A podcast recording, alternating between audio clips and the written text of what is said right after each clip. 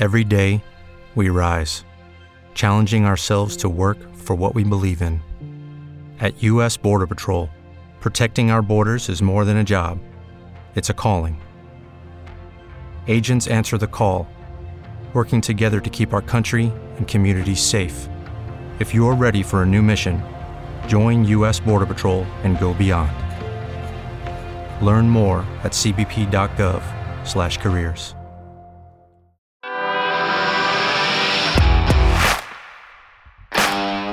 Bienvenido a Esto también es política, el podcast que habla tu mismo idioma, con Mario Girón y Miguel Rodríguez.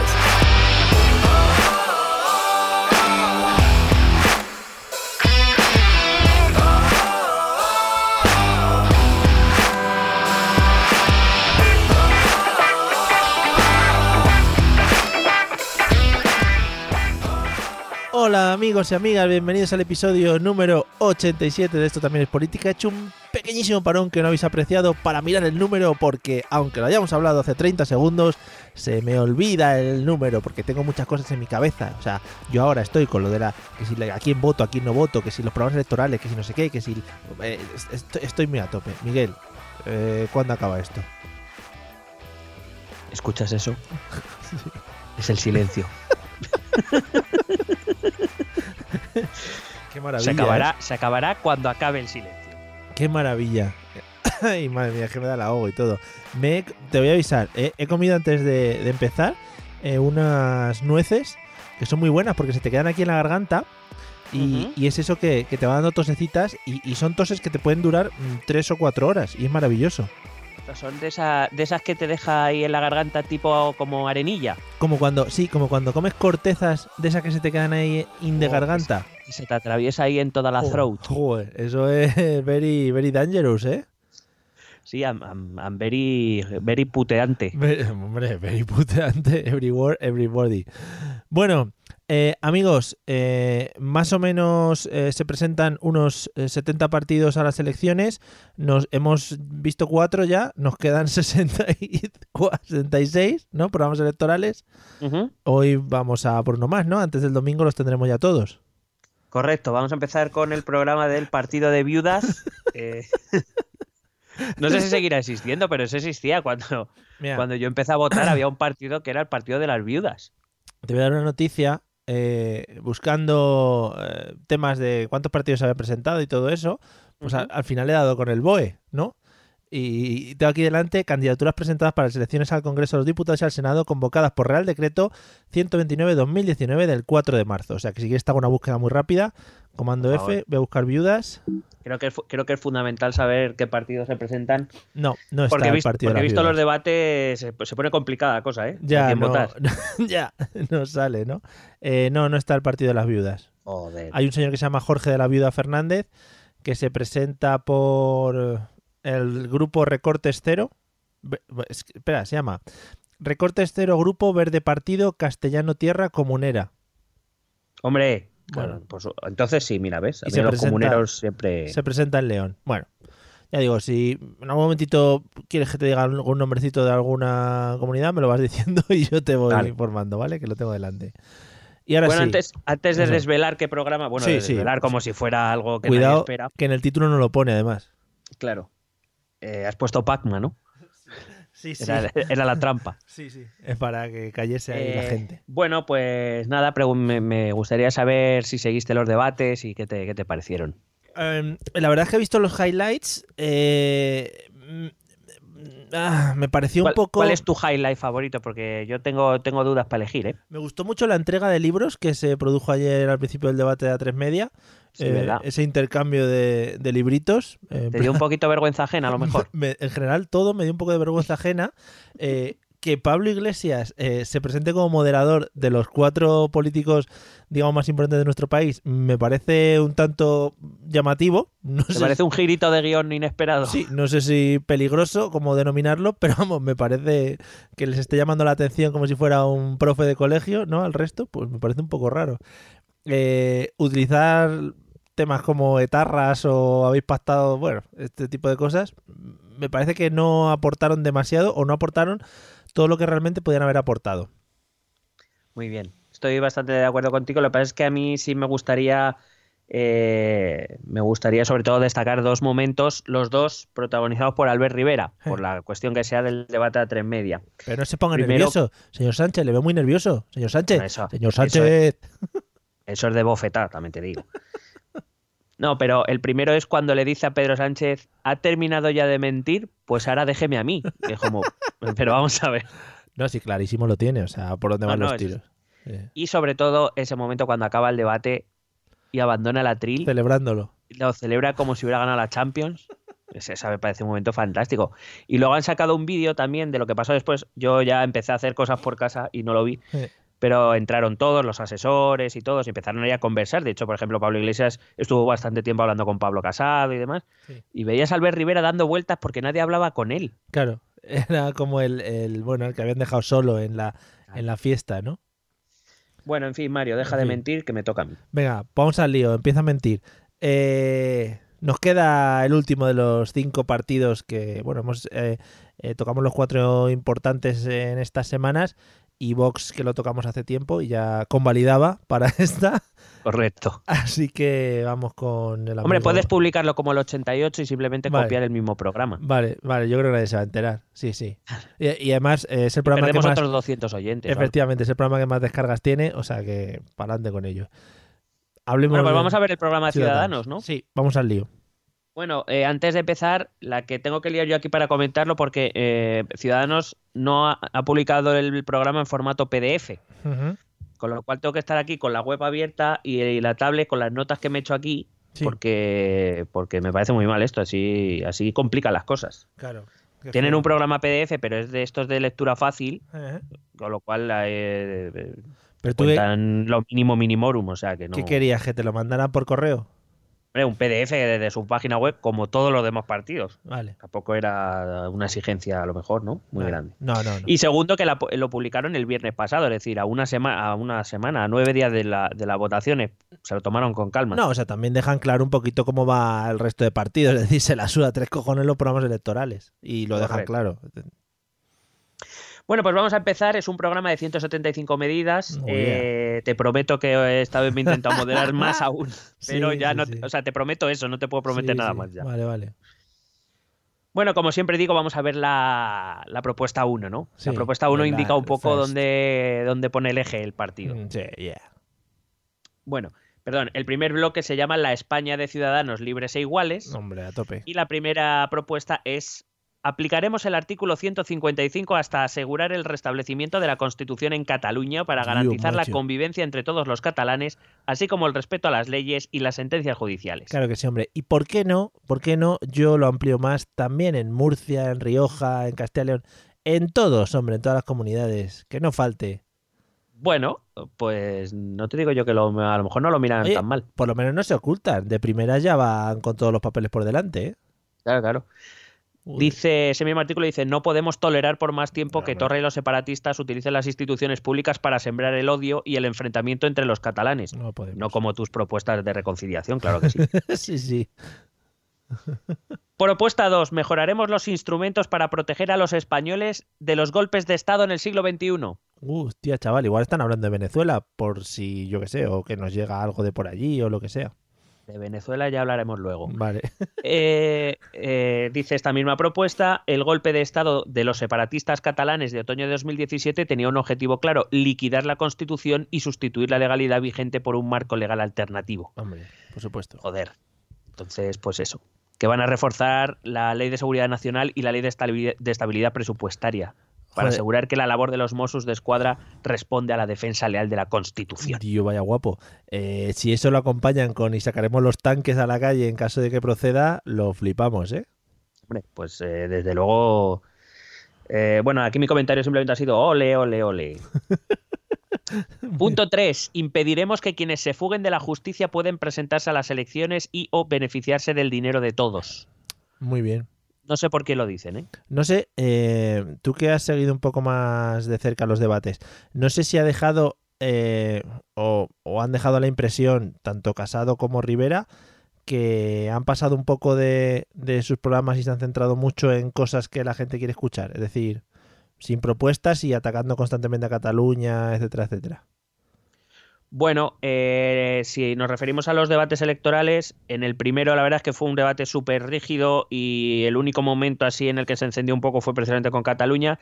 Y en el de A3 Media es que no hablaron mucho de Cataluña. Yo creo que eso fue un acierto, sacaron otros temas antes, hablaron al final, pero no, no fue bastante, con lo cual quizá ahí sí que se sintieron bastante incómodos, especialmente el señor Rivera, porque el señor Rivera, eh, hablara del tema que hablara, acababa sacando a Torra por cualquier lado.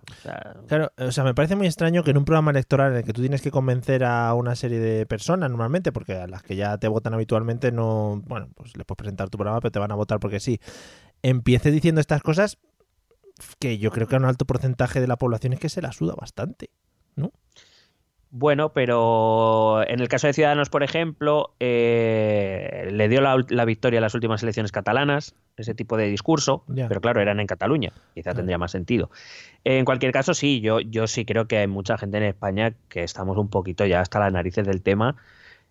Y más que nada, esa, eh, a, ese, a ese hartazgo del tiempo que ya llevamos con este tema mm. se une la poca perspectiva de que vaya a cambiar. Ya, bueno porque está claro que, todos creen que este tema da votos para un lado para el otro y no y no sé con quién lo comentaba creo que lo comentaba ayer en el en un descanso en el, en el eh, instituto que es un poco como quién es el primero ahora que va que va a frenar y va mm, sabes para decir venga nos hemos equivocado vamos a buscar otras cosas quién va a ser ya. Porque yo no veo quién puede ser. No lo sé no lo sé. No sé pero vamos que me, me da la sensación con estos puntos que ya has comentado que van un poco de rabiosetes por la vida. Sí, vamos a ver si el punto 4 te cambia la perspectiva. Garantizaremos que se pueda estudiar, trabajar y rotular tu negocio en español en toda España. Claro, hombre, que sí. Pues ya está. Em, em, lo están pidiendo mucho. Eh. Ahora en Alicante, Almería, se está moviendo mucho por esos temas porque hay mucho, mucho guiri. Eh, esa misma propuesta dice es inadmisible que existan comunidades autónomas donde las lenguas se utilicen como arma política para crear ciudadanos de primera y de segunda. Ya, es verdad, solo, solo hay, ellos utilizan las lenguas como arma política, me he dado cuenta. Está guay porque lo dicen genérico, ¿no? Hay algunas comunidades sí, sí, sí. Mm, que no sabemos cuáles son, no sé, bueno, cada uno que piense lo que quiera. En cualquier caso, bueno, que sepan que ya lo vimos con el programa de, del Partido Popular, que el uso del español ya está garantizado porque es obligatorio conocerlo por ley, pero que usarlo es un derecho, no una obligación. A ver si, si se nos va entrando en la cabeza esto. Punto 5. El conocimiento de una lengua cooficial autonómica nunca será una barrera para acceder a un empleo público en España. es decir, es una propuesta muy similar a la que también leímos en el programa del Partido Popular y que una de dos, la única manera de que puedas hacer esto es eliminando la cooficialidad. Mm. Además dice exactamente, yo creo que la misma frase que el PP, el conocimiento de una lengua cooficial podrá ser considerado un mérito pero nunca un requisito. Yo creo que además, si no está copiado, poco le falta. Entonces, pues bueno, eh, lo que tienen que hacer es eh, derogar el artículo 3 de la Constitución. Buena suerte. Ah, pues mira, oye, mira, está facilito. Punto 6. Incluiremos una asignatura sobre la Constitución española, troncal y evaluable en toda España, y pondremos fin al adoctrinamiento nacionalista en las escuelas. Y yo he puesto eh, otra asignatura, claro que sí. Al final yo creo que como se pongan de acuerdo en un pacto de Estado, menos matemáticas, lengua, historia y todo eso, vamos a dar de todo. Ser cojonudo. Gimnasia se queda, gimnasia se queda porque hay que airearse un poco. Y... sobre todo, ¿por qué creen que todo se arregla con una asignatura en la escuela? Sí, es que, no lo entiendo. Bueno, sí, sí, sí. No es adoctrinar a chavales, ¿no? No, no, no. Vale. Eh, ¿Podríamos decir cambiaremos un adoctrinamiento por otro? ¿Podría ser la propuesta real? Podría ser, sí, sí. Eh, eh, propuesta 7. Reformaremos el Tribunal Constitucional para reforzar su capacidad de actuación a la hora de asegurar el respeto a la Constitución. Bueno, precisamente hace no demasiado tiempo el Partido Popular reformó la ley del Tribunal Constitucional y le permitía sancionar hasta ese momento, en 2000 2015, creo que fue, 2014, eh, el Tribunal Constitucional eh, ofrecía dictámenes sobre inconstitucionalidad o constitucionalidad de lo que estuviera estudiando, pero no tenía capacidad sancionadora. La capacidad sancionadora, que sí existía, por mucho que dijera el PP en su momento, se hacía vía eh, judicial ordinaria. pero el Partido Popular dotó al Tribunal Constitucional de capacidad sancionadora. Ahora, Ciudadanos quiere hacerla todavía, que pueda sancionar más todavía. Como hemos visto, ha sido muy efectivo todo en general. Sí, sí, todo está maravilloso. Punto 8. Impulsaremos la actualización de nuestra Constitución para garantizar que España sea una nación de ciudadanos libres e iguales. Y luego pone una serie de medidas, entre las cuales te voy a leer reforzar las competencias del Estado para garantizar la igualdad entre los españoles y la unidad de mercado. Les encanta la unidad de mercado a la derecha, no entiendo. Fijar la distribución de competencias entre el Estado y las comunidades autónomas, reformar el Senado como Cámara de Representación Territorial y si el bipartidismo se niega a darle utilidad, plantearemos su cierre. Pues ya está. Hasta luego. Suprimir la posibilidad de anexión de Navarra al, al País Vasco, recogida en la disposición transitoria cuarta de la Constitución. Eh, reflejar la pertenencia de España a la Unión Europea, que bueno, que vale, pero vamos, que no es imprescindible, pero lo pone aquí como si fuera U, ¿sabes? Eh, bueno, eliminar la preferencia del varón sobre la mujer en la sucesión a la corona, brindar el matrimonio entre personas LGTBI y eliminar la figura del Real Decreto Ley para acabar con los abusos del gobierno de turno. Muy bueno, bien, eso que no- habría que verlo. Sí, aparte, eh, dice, claro, que sustituiría el Real Decreto Ley por eh, la legislación de extraordinaria y urgente necesidad, que es para lo que se deberían utilizar los Real Decretos Leyes, se tramitará por las Cortes en un plazo máximo de 72 horas, garantizando el debate parlamentario. O sea, el Real Decreto Ley es un decreto que saca el gobierno y que tiene que ser validado en el plazo de un mes en las Cortes, eh, que creo que da tiempo para hacer un debate. Sí, pero y bueno. eh, Rivera dice que no, que en 72 horas. Muy bien. pues eh, todo fenomenal. Sigo. Punto 9. ¿Tú te acuerdas? Yo creo que fue nuestro primero o segundo programa Oh, yeah. Sí. que hablábamos de las seis medidas de ciud- que Ciudadanos proponía Sí. y una de ellas era el cambio de ley electoral y ya les criticamos por indefinición porque no lo que estaban diciendo no tenía ningún Sí. sentido. Sorpréndeme, Bueno, lo han concretado un montón ahora, ¿no? Aquí nos encontramos unos ¿cuánto? Unos dos años y medio después Sí. Y la reforma, el punto 9 es la reforma de la ley electoral para que sea más justa e igualitaria para que España no dependa de los que quieran romperla. Siempre han dejado la piedrecita, ¿eh? Al Claro, final. meten el sufijo ahí a tope, la, la pullita final, porque que si no se le, se, lo, se le olvida a la gente. Que digo yo que está muy bien cerrar el paso a los partidos nacionalistas, claro que sí. Ujú. Eso es la Pero bueno. democracia, eso es la democracia. Claro que sí. Eh, bueno, eh, entre dice que modificará la ley electoral en algunos aspectos. Me voy a centrar así en los que en los que más me han llamado la atención. El primero dice mejoraremos la proporcionalidad del sistema electoral para asegurar que el reparto de escaños se ajuste a lo votado por los españoles. Y como en aquella ocasión, Sí. yo preguntaba, ¿pero cómo? Y aquí, dos años y medio después, mi pregunta es, ¿pero cómo?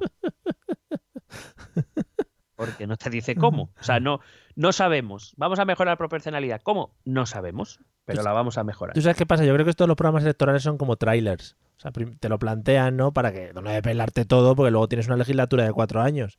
Si te- Claro, ya tienes tiempo para pensar, joder. Claro, si te lo desvelan todo aquí, luego ya lo veremos. Luego dice, desbloquearemos las listas electorales para que los ciudadanos puedan decidir qué candidatos les representen dentro de la candidatura que elijan. Muy bien. ¿Y esto qué significa? Porque creo que hacían algo parecido hace dos años y medio. Hablamos de listas desbloqueadas, donde vamos a poder mostrar preferencia por cuántos candidatos, uno o dos, para que suban en la lista, eh, o van a ser directamente listas abiertas. Si aquí en Madrid tenemos que elegir 36 diputados, ¿cómo vamos a hacer para elegir 36 diputados por cuántos partidos? 70. Me lo explique alguien. Madre mía. O sea, es, es todo cosas muy bonitas Que te ha no cuidado- dicen nada. que te ha cuidado el señor Rivera, que igual se queda fuera. O sea, que igual, claro. claro, estas risas. Y eh, la última que pone de una lista que, bueno, que ni va ni viene, reduciremos gastos electorales, eh, eh, obligación de debates electorales, bueno. La última pone, eliminaremos el actual sistema de voto rogado. Y aquí ya, después de los, de los del análisis de los cuatro grandes partidos y de leer lo mismo en los cuatro, Sí. mi comentario ha sido, quiten ya el puto voto rogado si no lo quiere nadie ya, joder, coño. Pacto de Estado. Pa- Bueno, es que tampoco hace falta, oye, hablen. Sí, todo de acuerdo, sí, venga, para adelante, pues ya está. Es- Ah. es- eso debería ser obligatorio, macho. Si sacan, deberían sacar todos los, los programas electorales el mismo día a la misma hora. Si coinciden en cosas, eso ya por ley para adentro. O jodéis, lo tenéis que hacer. Claro, y ya está. Me parece bien. Buena vale, medida. pues ya está, lo hablaremos. Eh, fíjate, la, la propuesta 10 tampoco la lleva ningún partido. Impulsaremos la reforma de la financiación autonómica. Hombre, por fin. Por fin, por fin. Si es que vamos, que eh, seguimos viendo que aquí no negocia nadie con nadie y que luego lo de los programas electorales propondremos, eh, fomentaremos, impulsaremos. Eh, vas a impulsar. Punto 11. Acabaremos con el privilegio que supone el actual cálculo arbitrario e insolidario del cupo vasco. Muy bien. Bueno, mi primer comentario es buena suerte con eso. Sí. Más que nada porque si no lo ha quitado nadie hasta ahora, no creo yo que Ciudadanos mm, vaya a obtener la fuerza suficiente para eliminarlo. Y segundo, que me parece también una, una cosa muy coherente en general. O sea, nos quejamos del cupo vasco, pero de, de lo de Navarra no. Ya. ¿Por qué? Porque ahí van aliados con, con UPN. Doble No rasero. entiendo por qué, por qué en Navarra sí, en País Vasco no, no entiendo, De verdad. ¿Cómo nos movemos? desde luego. Segundo bloque, tolerancia cero con la corrupción. Ahí vamos, ahí vamos. Joder, son todo propuestas que a mí me está interesando mogollón todo ahora, hasta Se ahora. había visto cosa igual. Eh. Suprimiremos los aforamientos políticos para acabar con los privilegios de los políticos corruptos. Muy bien. Eh, yo vuelvo a decir que eh, no entiendo. esto creo que también lo explicamos y creo que en los seis, las seis propuestas de Ciudadanos también ya lo hablábamos. Es que el aforamiento, o sea, ¿por qué se entiende como un privilegio? No lo entiendo. Me refiero, el aforamiento es simplemente que el diputado en caso de ser impu- bueno, en caso de ser imputado, primero, es verdad que la Cámara tiene que aprobar que, que ese diputado o ese senador vaya al juicio oral, se puede negar, pero no- entiendo que ni, y mucho menos en la actualidad, no creo yo que en ningún caso ni el Congreso ni el Senado se nieguen a que si un juez imputa a un diputado Claro. no, no se le va a permitir ir. Y el aforamiento lo que significa, principalmente, es que en vez de ser juzgado por el por el juez eh, que el juez que te toca, el juez de primera instancia, vas directamente a instancias superiores. En el caso de los diputados y los senadores, a los tribu- al Tribunal Supremo y en el caso de los autonómicos, al Tribunal Superior de Justicia de la Comunidad Autónoma. Que bueno, es un privilegio, o se entiende como por un privilegio, porque claro, como los miembros del Tribunal Supremo y de los tribunales superiores los nombran los políticos, hombre, pues primero, pues actúen ustedes más correctamente, Claro. si, si tienen sospechas, es decir, que es culpa suya propia. Y segundo, eh, es un privilegio y no, quiero decir, que ellos al empezar ya en los tribunales superiores han perdido todas las instancias de recurso. O sea, que quiero decir, que bueno, privilegio, privilegio según cómo se mire. Ya. Me voy a la 17 directamente. Verás que he hecho muchos saltos para no tardar tanto. Vale. Eh, dice, prohibiremos los indultos a políticos condenados por corrupción, rebelión y sedición para acabar con la impunidad. Joder, ¿por qué, por qué dirán eso? No sé, no Vale. sé. Vale. Eh, repito que es el de Ciudadanos, ¿eh? no es el del PP. Y en cualquier caso, el problema jurídico del indulto, que ya hablamos en su momento, eh, eh, por qué sí para unos, por qué no para otros, en qué nos basamos. Yo iría a cara descubierta y ya alguna de los puntos pondría pondremos dinero público para ir 18 20 a Bélgica y pegarle dos hostias a Puigdemont. Y lo pondría y ahí te ganas votos. Ya está. Hombre, pues seguro que alguno te vota. No, no, hay gente muy tonta. Eh, que digo yo, que a lo mejor el problema o la cuestión esta de, de los indultos sí, indultos no, indultos a quién, indultos a quién no, que a lo mejor tendría que ser una, una cuestión, antes que decir a qué delitos sí y a qué delitos no, lo, que, lo cual yo creo que pierde el espíritu del indulto, la cuestión está en intentar tecnificarlo lo más posible, es decir, dejar al gobierno de turno eh, la menor capacidad discrecional posible. Es decir, qué condiciones se tienen que reunir, quién lo tiene que solicitar, qué informes favorables tiene que haber y ya está. Es decir, cuanta menos capacidad tenga el gobierno de aplicar el indulto a quien le salga de los cojones cuando le salga de los cojones, Claro. sino que realmente se aplique cuando se debe o cuando el indulto tiene sentido. Por ejemplo, cuando por robar una, pagar unos pañales con tarjeta de crédito te lleva tres años a la cárcel, pues me parece un exceso de la ley. Un poquito. Entiendo el indulto. Sí. Pero claro, eh, pues eso se puede tipificar y tecnificar. Lo que pasa es que, bueno, con- en el fondo yo creo que todo se les llena la boca, pero ninguno le interesa, por si acaso. De todas maneras, todo esto viene eh, por si eh, salen de la cárcel los, los que están en juicios por el procés. Bueno, en este caso, y según lo que, como está redactado, evidentemente lo que, lo que plantea el Ciudadanos a la población española es, es dejar caer la idea, como ya hemos visto también en los debates, Sí. igual que el Partido Popular, de que, por lo visto, el Partido Socialista ya ha pactado los indultos en caso de condena con, con los separatistas y lo que quieren es evitarlo mediante ley. Pero bueno, pues muy bien. esto, esto es así. Propuesta 18. Acabaremos con los enchufes de amiguetes políticos incompetentes en las administraciones públicas. Pone amiguetes. Sí, sí. Sí, sí. Esto es maravilloso. Y, eh, y dice, bueno, eh, aprobaremos una ley y en concreto habla de tres cosas, yo solo te voy a comentar una, que es limitaremos al mínimo los supuestos de libre designación para la provisión de puestos de trabajo reservados a funcionarios en todas las administraciones públicas y generalizaremos el sistema de concurso. Pero han dejado el limitaremos al mínimo, por si acaso. Claro, hombre. ¿no? Madre mía. Entonces, Propuesta 21. Aprobaremos una ley orgánica de transparencia y participación que refuerce la transparencia. me hubiese encantado que hubiese Y sido la participación. participación. y el acceso a toda la información pública. Pero que fuese eh, a la transparencia y la participación, transparentando cosas y participando de ellas. A Correcto. tope. Que me pregunto, si ya tenemos una ley de transparencia. No, sí, no se usa. Claro, o sea, yo para empezar, con que se cumpliera, yo ya estaría bastante contento en general. Y segundo, em, esta ley de... tra- Fíjate, eh, yo ya pierdo la esperanza con casi todo. Pero si eh, hay, hay cuatro o cinco cosas en las que los partidos, lo- al menos los mayoritarios, sí que deberían ponerse de acuerdo. Educación, sanidad, justicia y en la ley de transparencia. Sí. Para que no venga el siguiente gobierno a tocarla. O sea, la ley de transparencia sí que es una ley que nos debería durar años y años y solo tocarse para hacer, para hacer las cosas más transparentes O para mejorar con lo que con los con la tecnología que venga, etcétera, etcétera. Pero bueno, sabemos que no va a ocurrir. Bueno, Hoy estoy en modo pesimista. vale. Eh, sí, eh, tienes, tienes diferentes modos para los diferentes partidos. Eh, que luego nos dicen que se nos ve el rasero, que vamos un poquito más blandos con unos y un poquito más fuertes con otros. Sí, lo que pasa es que nos lo dicen de todos. Es verdad. A mí me han dicho unos, joder, con el PSOE, si no le criticasteis y otro, ala, habéis ido a saco por el PSOE. Pues, sí, pues- pues lo que queráis. Ay, de verdad, ¿cómo sois? Punto 22.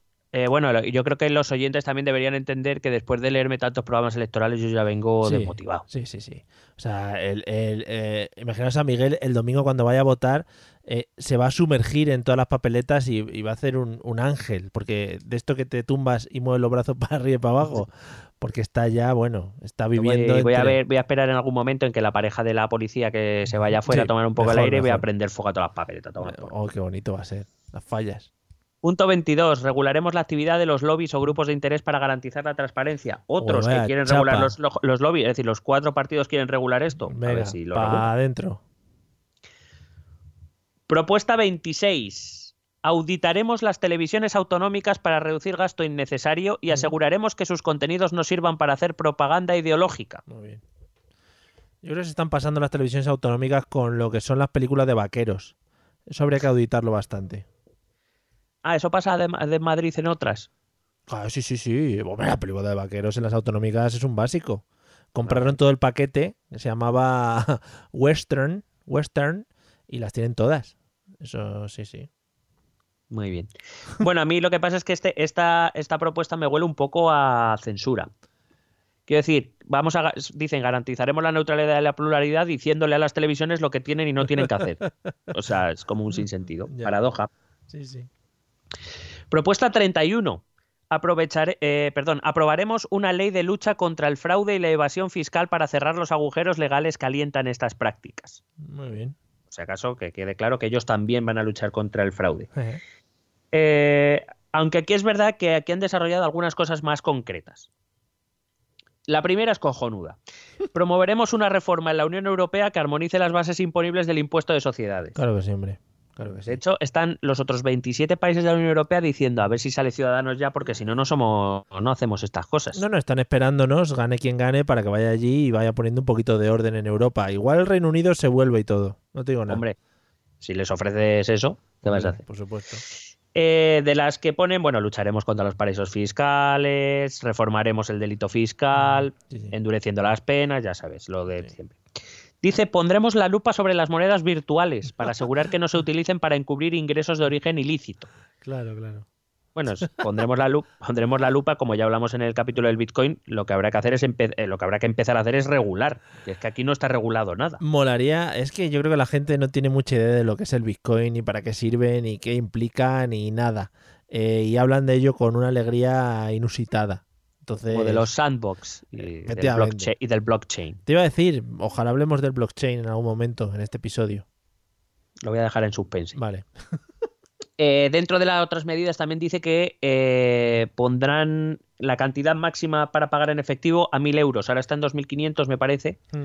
Lo quieren rebajar a 1.000 euros. Bueno, en el fondo yo creo que la evolución va natural va hacia allí. A, utilizar cada vez menos el dinero en efectivo. Targets, targets. Punto 32. Incrementaremos los medios y la autonomía de la agencia tributaria. Esto tampoco se había propuesto nunca. Hmm. A ver si lo que incrementan en la puta página web. Yo creo que ya lo he dicho aquí un par de veces. que vaya mierda, colega.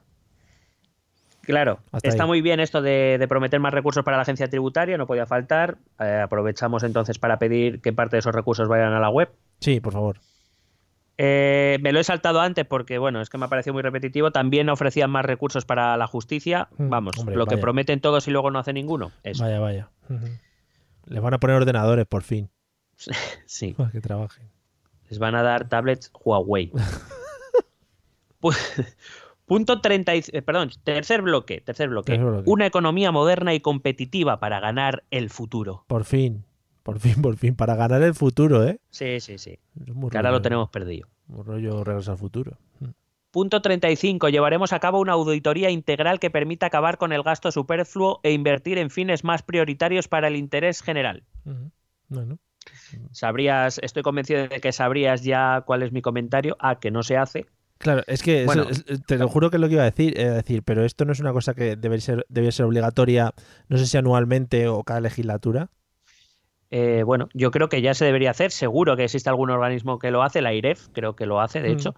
Eh, y en cualquier caso, es que a mí me parece eh, muy divertido algunas propuestas, y creo que con el programa de Podemos también lo dije en alguna, es como, está muy bien que se ponga el objetivo en el gobierno y eh, me parece perfecto porque tiene su responsabilidad, pero es que desde los parlamentos también se puede hacer control al gobierno, que es su función. Entonces, si tú ves que el gobierno de tu comunidad autónoma, del país, de tu ayuntamiento está haciendo cosas que no debes, coño, pues para eso estás tú, para controlarle y para denunciarlo ante los ciudadanos. Claro. Eh, ¿qué, qué, haces cuando cobras esos 5.000 pavos al mes en el Congreso? Bueno, pues unas cositas. Que yo me estoy imaginando a todos estos organismos que seguramente estén haciendo todas estas cosas que piden los partidos políticos, que llegan allí al gobierno, oye, mira, que ya hemos terminado la auditoría. Mira, mira, a mí con tus mierdas ahora no me vengas, déjate los papelitos estos que has hecho. Cállate, hombre, cállate. Si ya te estás recibiendo dinero, cállate, cállate. Eh, bueno, eh, quiero, quiero leerte, este, es muy poquito, son dos líneas de esta misma propuesta que dice, más que nada, porque, bueno, tú me vas a entender porque te la leo. Vale. Reforzaremos con más medios la revisión del gasto en subvenciones, Spending Review, que vienen realizando la IREF para garantizar que no se malgaste ni un euro de dinero público. ¿Era necesario decir Spending Review cuando ya has dicho revisión del gasto en subvenciones? ¿Era necesario? Era para, es un guiño al, Reino Unido, para que se quede. Vamos a acabar con las lenguas cooficiales, pero vamos a poner todo en inglés como si fuéramos gilipollas. Spending Review in the sandboxes. With the startups. Server. Blockchain. Punto 36, bajaremos el impuesto sobre la renta a las familias. Muy bien, a las familias. Sí. Eh, bueno, es un texto un poco largo, pero viene a decir que va a bajar el IRPF, va a poner el máximo en el 44%, el PP dijo que lo bajaría al 40%, en cualquier caso ambos bajarían el impuesto a los tramos más altos del IRPF. Eh, y luego eh, habla de deducciones fiscales también el, Ciudadanos. Iba a decir el Partido Popular, ¿no? Eh, Ciudadanos también habla de deducciones fiscales. Ciudadanos es el justo término medio. No ofrece tantos pactos de Estado como el PSOE, pero ofrece pactos de Estado y no ofrece tantas deducciones fiscales como el PP, pero ofrece deducciones fiscales. Ahí está, el centro. El centro, Está.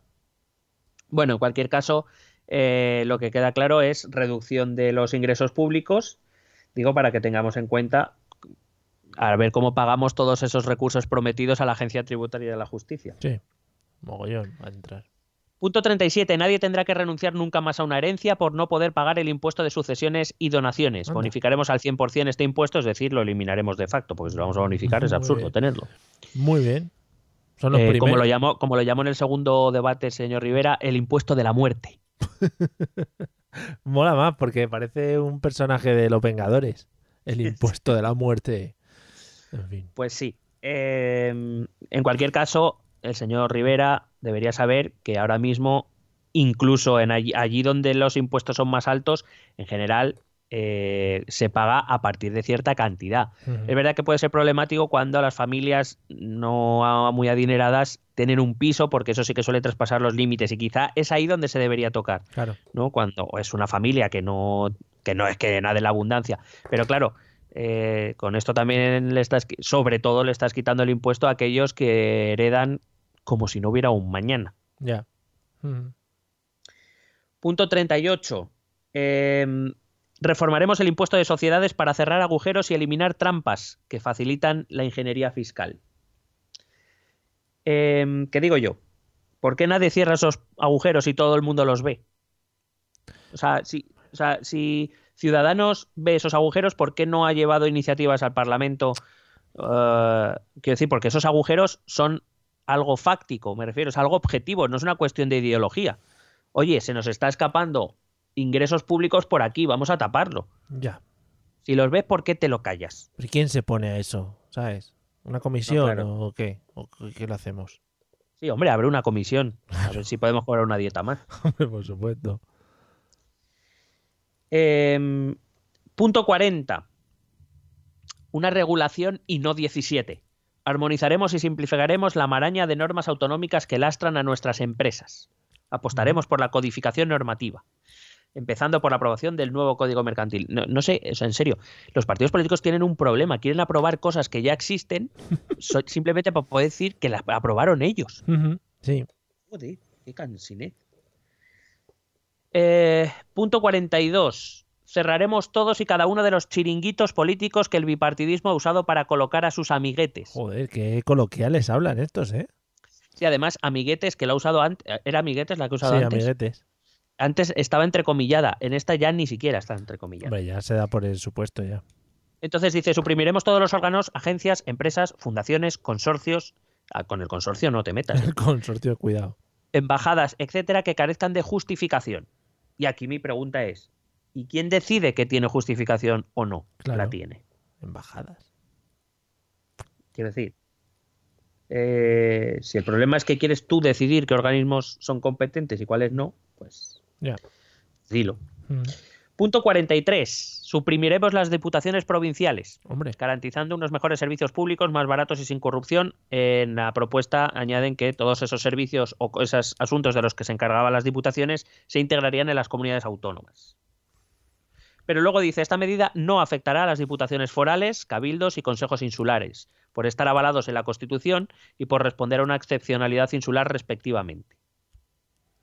pues muy Pues bueno, eh, no- o sea, vamos a respetar unos sí porque lo nombra la Constitución y otros no. No sé, eh, no- yo es que no encuentro sentido a algunas cosas. Unos son más peleones que otros. Punto 45. Ahí vamos. Aprobaremos una ley, eh, aprobaremos una ley de fomento del ecosistema de startups que promueva un marco jurídico favorable para las empresas innovadoras en sus etapas iniciales. Me descojono con, con las startups. De fomento de ecosistema de startups. O sea, yo me imagino a las startups como animalitos que conviven. Y tú puedes ir a verlas. La van a poner en Faunia, creo, un espacio. Bueno, te voy a leer porque luego dice, esta ley incluirá y pone cinco cosas. Te las voy a leer. Venga. Más incentivos fiscales para fomentar la inversión y la atracción de talento en startups. Muy ricos los incentivos fiscales. Eh, dice las- eh, esta misma, las startups innovadoras no pagarán impuestos durante los dos primeros años. Joder. ¿Y cómo, ¿Y cómo se decide que es innovadora? Si tiene mucho blockchain, ¿no? Claro, Y y, mucho starter server. ¿Cuántos kilos de blockchain llevas? Y dicen, pues eres muy innovador, sí, sí. Eh, ¿qué, qué, qué versión de, De- del Windows. del, del iOS tienes? ¿Qué versión del Windows trabaja? ¿Windows 95? Muy mal, poco innovadora. Por lo Windows, menos 98. claro, mínimo, mínimo. Madre mía. Segunda, mejoraremos la financiación pública de sectores estratégicos a través de la creación de fondos de inversión públicos de coinversión match funding. por fin, por fin han llegado los match funding. Luego, Claro, para que todo el mundo lo entienda, Mm. te lo aclara. Seguiremos el modelo de los fondos Yozma de capital riesgo en Israel. Luego nos van a dar de hostias. Porque los telegramers, que son un poco mimi mimi, van a decir, pues, pues los match funding son más free funding. Y pues es que no nos importa tampoco. Claro, sí, aquí es la risa. Vale, eso es. Tercera, potenciaremos fórmulas de financiación participativa, crowdfunding, crowdlending, etcétera, para incrementar la captación de fondos para las startups. Me descojono, porque sobre todo el crowdfunding es que el dinero es lo de la peña, o sea que el, dinero es lo de la gente, o sea que, que eso... Y el crowdlending, no te olvides. El crowdlending eso no es sé- préstamo, o sea, Pues- es un préstamo. pues igual, será que un te lo doy a préstamo, fondo perdido, es que te lo presto solo. Pero es un préstamo que da la gente, es decir, ahí Claro. ellos qué van a hacer, decir, venga, hacerlo, crowdfunding, ahora, y ya está, y dan el pistoletazo de salida, y la gente Claro da sí. dinero. Sí, coño. Bueno, Cuarta, promoveremos el uso de las opciones sobre acciones para que las startups puedan atraer el mejor talento en las fases iniciales. claro. Luego, Luego ya, nos la suda, pero- luego ya que vayan, vamos, que no tengan ni puta idea de lo que están haciendo ahí, pero vamos, la fase inicial. Y por último, por si creías que se había olvidado esta palabra, Oh. regularemos la figura de los bancos de pruebas sandbox para desarrollar proyectos innovadores o disruptivos que todavía carecen de regulación. Ojalá disruptivos todos. Eh, joder. En Muy fin. guapos los sandbox, ¿eh?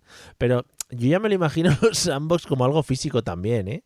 Es decir, un, un sitio donde la gente está ahí eh, jugando con fuegos artificiales muy guapos, nuevos que van a salir, ¿no? Otro con un coche radiocontrol ahí que, que luego va a estrenar en Navidades. Como, como vamos a probar estas cosas, ¿no? Los últimos muñecos, eh, los Baby Fever, ¿no? Que van a salir. Buah, va a ser la hostia los sandbox. Eh, propuesta 46. Elevaremos el presupuesto en I más D más I para alcanzar el 2% del PIB al final de la legislatura. ¿Está de acuerdo con Podemos? Oh, ¿Puede ser? ¿Puede ser? Puede se ser. hemos pillado. Sí, sí. Esta no te la iba a leer, pero es que acabo de ver. La propuesta 48, conectaremos la investigación con la empresa poniendo en marcha la red Cervera de transferencia tecnológica, que esta es propuesta del PSOE también. Pero en la explicación dice consistirá en una red de centros de excelencia enfocados a la transferencia de conocimientos a las pymes siguiendo el modelo de los Fraunhofer alemanes. Pero, o sea, de verdad, ¿cuánta gente, o sea, siendo consciente de que habrá gente que lo conozca, que probablemente tenga mucha razón y que esté Sí, muy bien, pero sí, sí. ¿cuánta gente española conoce a los Fraunhofer alemanes? Pero son una familia, la familia Fraunhofer, que igual veranean aquí en Benidorm y les están copiando una idea. Salían en sí siempre a ti, los Fraunhofer.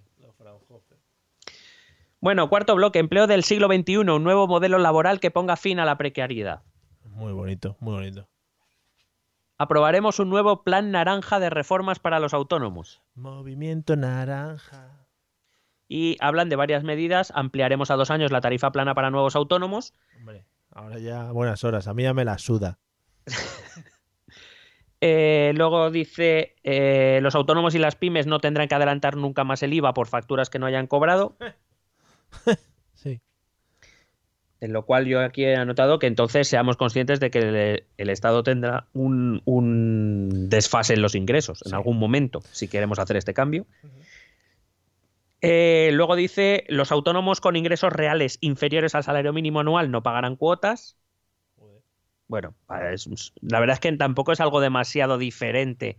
No, no voy a decir que sean las mismas propuestas, pero en muchas cosas están muy cerca. Yo creo que se podían poner de acuerdo. Mm, Bueno, sí. Y cuidado a esta porque esta sí que te juro que no la he entendido. A ver. Los autónomos tienen derecho, también tienen derecho a conciliar. No pagarán cuotas en los dos años siguientes a ser padre o madre. ¿Qué tendrá que ver eso con conciliar? Eh, porque tienes que comprar pañales. ¿No? Ya, y- o sea, quiero decir, pero eso no es conciliar, quiero decir, eso son Bueno, ayudas a la paternidad y a la maternidad. Conciliar Mira, no te es metas- que su trabajo les permita estar con sus hijos. No te metas con Ciudadanos y con el señor Rivera, que dijo que este iba, iba a ser el año del autónomo. La legislatura del autónomo. Por fin. Joder, ya era hora. Que viene después del año de la rata. Claro, claro. Va a ser, pues eso, pues como el día de eso, cosas que se celebran. O sea, es como el del Santoral, va a poner San Autónomo un día al año. Joder, qué guapo. Hmm. Propuesta 52. Diseñaremos un verdadero mecanismo de segunda oportunidad para que nuestros emprendedores puedan volver a levantarse después de un revés empresarial. Otra oportunidad, cantan todos, otra oportunidad. Y van ahí. Bueno, ley de segunda oportunidad que todos los partidos llevan en sus programas. Vaya. Punto 53. Eliminaremos los contratos temporales. Todos los contratos serán indefinidos. Pues muy bien. Ajá. Eh, bueno, sí, es que yo creo que la modalidad de contrato está bien simplificarlo todo al máximo, Sí. pero si es que volvemos a lo mismo. Eh, eliminar el contrato temporal, pero también tendremos que ver cuál va a ser el modelo de despido. Claro, claro. O sea, bueno, eliminamos el contrato temporal, pero ponemos un despido que sea la hostia de fácil. Pues ya está. Claro. A tope. Es que está, está muy bien. Uy, tengo un contrato. Además, eh, nuestro sistema actual tiene muchísimos fallos, ¿eh? Y yo a mí es que además me gusta más bien poco. Pero claro, este sistema es como, bueno, pues antes el contrato indefinido por lo menos te daba cierta estabilidad y seguridad y ahora ya vas- es- me da igual que sea indefinido. O sea, esto es a ver qué sale. Sí, sí, sí. Eh, 54. Haremos que los derechos no se pierdan al cambiar de trabajo. Todos los trabajadores tendrán derecho a una indemnización y a la prestación por desempleo también cuando caen- cambian de trabajo voluntariamente. Oh, yeah. Crearemos una cuenta personal siguiendo el modelo de la exitosa mochila austríaca. Hombre. La exitosa, dice. Bueno, mira, voy a explicar brevemente qué es la mochila austríaca. No tienen si ideas propias. Sí, sí. Bueno, la mochila austríaca es que en vez de una indemnización por despido, eh, mensualmente se va ingresando una cantidad en una cuenta de capitalización a nombre del trabajador, la- Sí. que sería la mochila. Entonces, si el trabajador eh, se va a otro trabajo voluntariamente o es despedido, eh, la empresa no indemniza, Te llevas tu mochila. pero te llevas tu mochila a donde tú quieras. Sí. Entonces, por un lado está bien, porque es verdad, permite la movilidad, eh, porque, bueno, es gente que no cambia de trabajo por miedo a perder todos la antigüedad, todos esos derechos ganados. Sí. En el modelo actual, si te vas del empleo, no recibes indemnización, evidentemente, Efectivamente, sí. y no tienes derecho al subsidio por desempleo, porque No. te es, es baja voluntaria. Que Ciudadanos dice que sí, que aunque te vayas por baja voluntaria, yo no sé hasta qué punto, si pones eso, cuánta gente no va a despedirse voluntariamente para cobrar los años de paro cuando pueda. Pero bueno, Ya. mm, sin meterme porque tampoco es verdad que tampoco detalla mucho. Ahora, aquí el problema, hay- bueno, hay dos problemas. El primero es la cuantía, es decir, cuánto se va añadiendo a esa mochila austríaca. Porque claro, si, depen- si depende del sueldo, Mm, pues los trabajos de sueldo de mierda, Sí. su mochila va a ser de mierda. Efectivamente. Sí. Eh, ¿Y cuánto va a tener que trabajar la gente para que le merezca la pena moverse de un trabajo a otro o que el, el despido no suponga, eh, pues eso, que entres en barrera? Pero quizá el mayor problema de la mochila austríaca, que esto no lo aclara el programa de Ciudadanos, y quizá es interesante aclararlo, es, pero ¿quién paga esa cuota? ¿Quién paga esa cuota que va a la mochila? Claro. Porque si lo paga la empresa, lo que estás haciendo es subir los costes laborales de la empresa. Si subes los costes de eh, laborales de la empresa, la empresa contrata menos. Sí. Eh, es economía básica. Sí. Digo, porque el programa económico de Ciudadanos creo que lo ha hecho el señor Garicano, que es un reputadísimo economista, yo creo que esto debería saberlo. Eh, si en vez de la empresa lo paga el trabajador, la realidad es que el trabajador recibirá menos sueldo porque parte de su sueldo se irá a esta mochila. Sí. Y al final, si lo piensas, los trabajadores estaríamos pagando nuestro propio despido. Sí. Qué bonito. Claro. Y es como una especie de ahorro forzado, porque sería obligatorio. Ujú. Entonces, es como, venga, para que cuando te vayas a la puta calle, eh, tengas tus ahorritos, que si no lo hago yo por ti, eh, Claro, no- Pero es lo que dices, alguno forzaría, ¿no? Para recuperar, o la mayoría por lo menos forzaríamos para recuperar esos ahorros, pues si no, Claro. los pierdes. Y, y la tercera opción es la seguridad social. sí, sí. Pero la seguridad social implica aumento de gasto público. Monises. Da- dado que, dado que eh, el programa de Ciudadanos está optando por bajar impuestos, dar incentivos fiscales y demás, pues nada, otra cosa que pagaremos, pues, Sí. yo qué sé, alquilando la Moncloa para familias ricas, porque otra cosa Hombre, para fiestas de cumpleaños, claro. Sí, sí, una piscina de bolas. estaría fetén. Y el Falcon, sí, es verdad. para viajes a Ibiza, por ejemplo. El, Muy- fan- el Falcon Party. Muy locos, muy locos. Eh, propuesta 55. Estableceremos un complemento salarial garantizado para luchar contra la pobreza laboral que, con- eh, que causa el abuso de la temporalidad en nuestro país. Un complemento salarial, salarial para sueldos bajos. Eh, bueno, que tiene el riesgo de que entonces, sabiendo que el Estado va a compensar, pues las empresas deciden pagar poco. A tope, sí. Es decir, como tampoco entiendo que la espero, Mm. entiendo, repito, el señor Garicano, con el que podremos disentir o no en muchas cuestiones, pero es un reputadísimo economista, eh, hombre, será consciente de que algo habrá que hacer para evitar que los empresarios se vayan de jetas, o a lo mejor es lo que quieren, ayudar al empresario, lo de ayudar entre comillas, de esa manera. En cualquier caso. Me ha gustado mucho porque dice que quieren estimular el empleo, acabar con la precariedad y garantizar salarios dignos con fórmulas efectivas y modernas que han tenido éxitos en otros países de nuestro entorno. Joder, colega. Como si traer algo de otro país y traerlo exactamente igual aquí Sí. ya fuera garantía de éxito, que sabemos que no. Pero y qué manía, ¿no? Con coger cosas de otros países.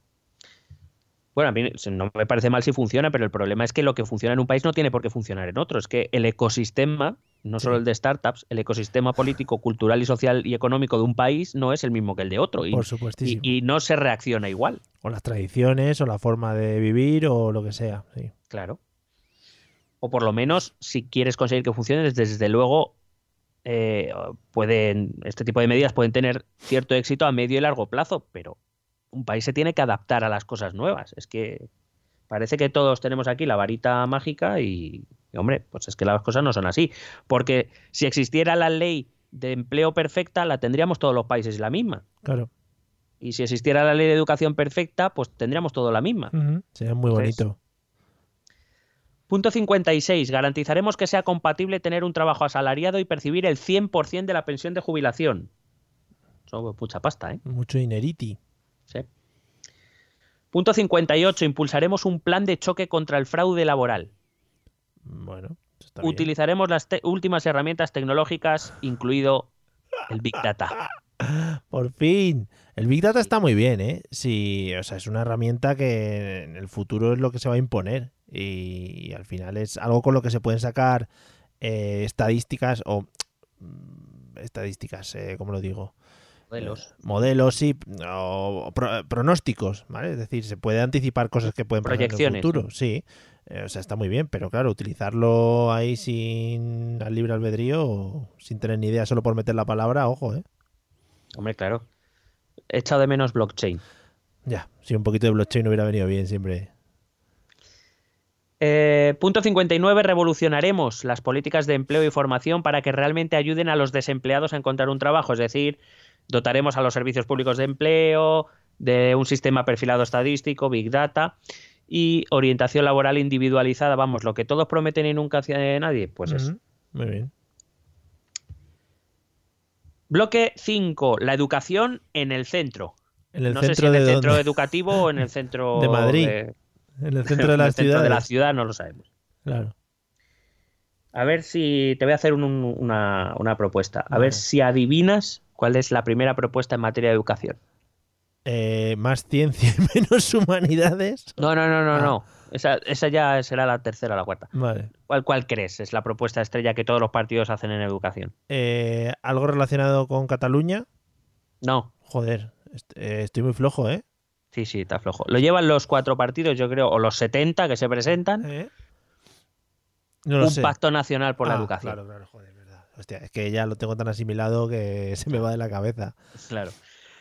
Eh, pues nada, dice que este pacto fue promovido por Ciudadanos que estuvo muy cerca de alcanzarse, pero se truncó cuando el PSOE se levantó de la mesa por razones electoralistas. Joder, colega. me encanta como nunca es culpa de nadie nada, en general. Mm, Bueno, mi comentario en el Pacto Nacional de Educación de Ciudadanos es ahora sí que sí, joder. Claro. Ahora sí. Ya habiéndolo dicho los cuatro, eh, ahora ya sí. Han entrado los últimos. Todo el mundo está esperando al viernes pasado a que sacasen estos para ver si ya también lo tenían y ya tirar para adelante con ello. Claro. Punto 62. Estableceremos un MIR como el de los médicos para atraer a los mejores a la profesión docente y desarrollar al máximo todo su potencial. Madre mía. Bueno, si es un MIR educativo igual que el médico, ¿que ¿de qué estamos hablando? ¿De cuatro o cinco años de estudio más cuatro o cinco de prácticas? Mm, No sé, me parece un poco excesivo. O sea, no nos estamos jugando vidas, o sea que no me parece... A ver, no nos estamos jugando vidas, en realidad sí, pero me refiero. Sí, sí, que no, es, no hay muertes. En cualquier caso, eh, vuelvo a lo mismo, pero si es que el filtro hay que ponerlo antes, si es que la gente es muy pesada. Por- La gente es muy pesada. Vamos a ver. Entonces, ¿qué quieres? ¿Que a la carrera de magisterio o a las carreras de educación acceda todo Dios para luego cargártelos en un MIR de cuatro años? Claro. Pero míralo antes. ¿Antes Madre cuándo? Es que no hay tiempo para mirar esas cosas. Joder, si es que yo, yo, yo, o, o no lo quieren. Bueno, es que lo del MIR como que es una propuesta que vende mucho, pero en serio, que se pueden hacer cosas menos espectaculares y más efectivas. Y yo, por ejemplo, siempre he dicho lo mismo. Yo, eh, yo soy profesor de secundaria, soy un especialista, y entonces a nosotros lo que nos exige es un máster de adaptación al profesorado. Nosotros tenemos nuestra carrera y luego hacemos un máster de adaptación al profesorado. Y es verdad que yo he estado, eh, bueno, son un número de horas lectivas, yo estuve un mes y medio de, pr- de prácticas. A mí eso me parece escaso. Ahora, Sí. estar cuatro años de práctica lo mío me parece un poco excesivo, Sí, sí. So- quiero decir. Sobre, Pero en cualquier caso, estas cosas te plantas sí, con una edad. que se, que se pueden ver antes. Es que se puede ver antes quién vale y quién no vale para ser profesor. Si es que eh, yo creo que ese, para mí ese es el gran éxito de Finlandia. No es el sistema dentro del aula, no sé qué, que tendrán sus cosas buenas y sus cosas malas que las tienen. Ujú. Pero eh, donde hacen el esfuerzo es antes, antes de empezar la carrera. Y ya, y, y- y fíjate que tampoco estoy de acuerdo con lo que hace Finlandia. Finlandia exige una nota muy alta. Yo no creo que por tener un 9 ya vas a ser mejor profesor. Ni de coña, vamos, pues no tener habilidades para Pero transmitir conocimiento. precisamente es que tú puedes tener un 9 y ser un profesor de mierda, y Sí. puedes tener un 6 y ser un gran profesor que conecta con los chavales. Efectivamente. que comunicas bien, que les haces esforzarse, que les haces interesarse. Pero eso es lo que se tiene que descubrir en la facultad, no más tarde. Ujú. En fin. Creo que ya he comentado esto 27 veces. Eh, punto 63. Reduciremos el abandono escolar a través de programas innovadores de refuerzo educativo. Ah, qué bien, innovadores. Qué guay. Y tú me dirás, ¿cómo cuáles? No se sabe, ¿no? No, no, Bueno, pero son muy innovadores, joder, ¿qué más quieres? Que te digan que son la hostia yo qué sé. Innovadores, pues yo qué sé. A través del, de la plantación de pipas. Eso sería innovador. claro, joder, eso no lo ha visto nadie todavía. Eh, punto 64. Promoveremos los programas de excelencia y el bachillerato internacional dentro del sistema educativo público. Claro que sí, hombre. Quien quiera mi comentario, que vaya al programa del PP. punto 66. Garantizaremos el derecho de las familias a elegir la educación de los hijos. Claro. Defenderemos que se tengan en cuenta la demanda social a la hora de decidir la renovación de conciertos. ¿La demanda de qué?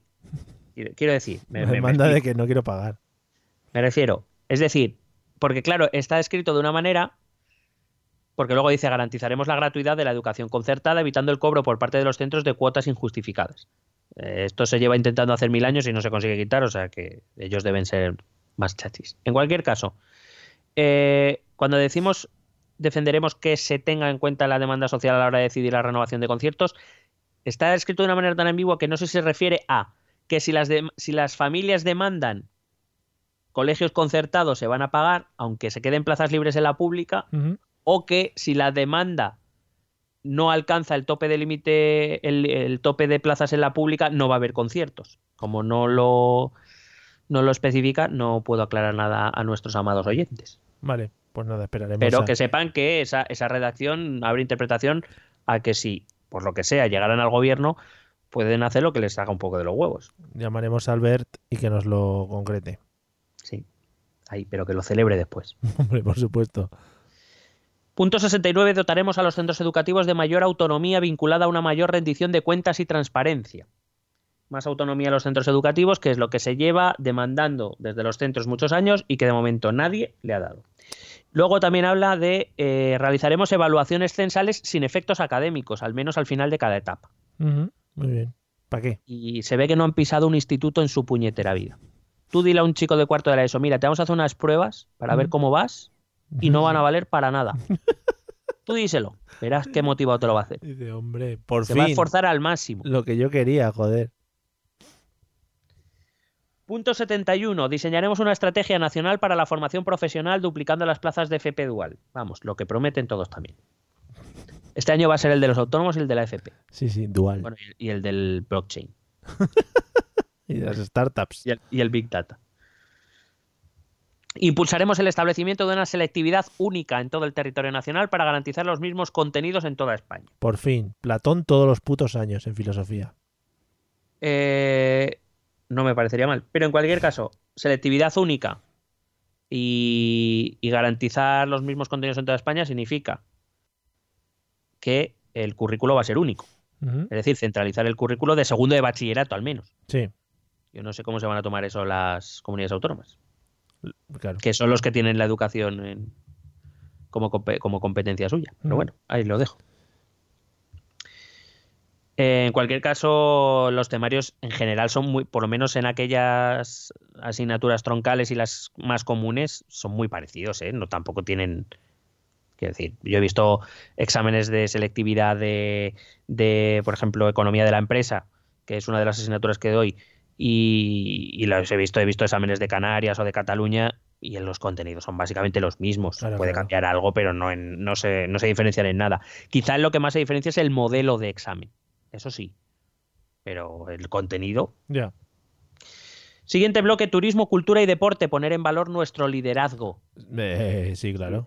Claro, claro. Si el Barça gana la Champions, seremos líderes.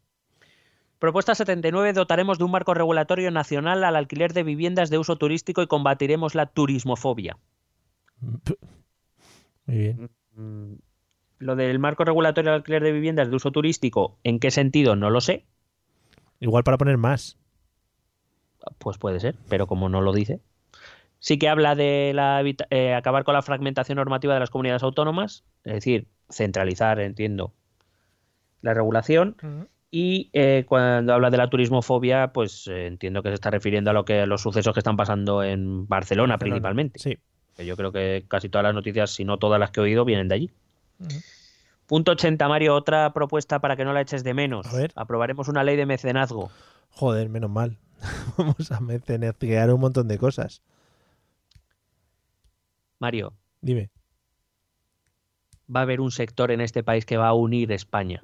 No será los videojuegos. Fortaleceremos la producción de videojuegos. Obras audiovisuales con especial atención a la animación y traeremos rodajes extranjeros. Es que estaba a punto de preguntártelo. Eh, no metimos presión a Ana Pastor y creo que no se hablan los debates de los videojuegos y hay una parte de España que lo está reclamando ya. No, no. eh, lo que no. Lo que ha separado Cataluña Sí. lo va a unir el videojuego. Ojalá un pacto de Estado por el Fornite. Eh, a mí me encantaría que hubiera una ley que sea eh, o pacto de Estado LOL. Hombre, el pacto de Estado por el LOL. Sería maravilloso. Joder, una competición nacional, que ya la hay, pero fomentada por el Estado y buah, Claro que sí, coño. Por el Comité Olímpico Internacional, todas esas cosas, y el español y todo. Madre mía, qué bonito va a ser. Punto 88. Impulsaremos un plan de apoyo a la difusión de la historia española Oh, para incrementar el conocimiento del papel de España a través de los siglos. Queremos revertir la interpretación en ocasiones gravosa y negativa del papel que España ha protagonizado en la historia, fomentado en otras épocas por la llamada leyenda negra que ha devaluado injustificadamente la imagen de nuestro país. madre mía. Es decir, vamos a enseñar al mundo que somos seres de luz, que nunca hemos hecho nada mal Mm. y que todo, vamos, que el mundo debería agradecernos nuestra Va a existencia. salir. Lo del enquichichón era una broma. Eran cosas que pasan. Eh, bueno, sabes que tengo que comentar esto. Hombre, espero que lo entiendas. Por supuesto, esto es lo tuyo, dale. ¿Qué digo yo? Eh, si no he entendido mal la propuesta, y como la he leído entera, pues eh, ya me corregirán los telegramers Sí. o cualquier otro oyente.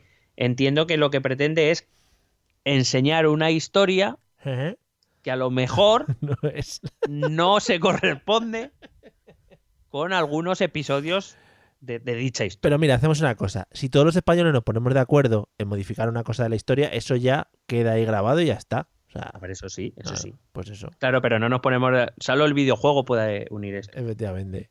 Joder. Que. Y digo yo, en vez de un plan de apoyo a la difusión de la historia española. ¿por qué no impulsamos un plan de apoyo a la visión crítica de la historia? Quiero decir, hay que enseñar, a lo que hay que enseñar, no hay que enseñar la historia que a ti te salga de los cojones.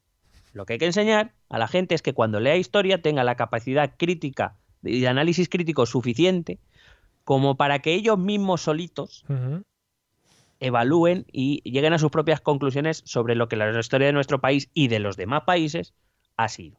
Porque la historia, una vez más, creo que me he quejado dos millones de veces de esto, solo se utiliza para lo que a cada uno le sale de la punta de la polla. Pues no, a lo mejor lo interesante es enseñar a, a, mm, evaluar de forma crítica la historia.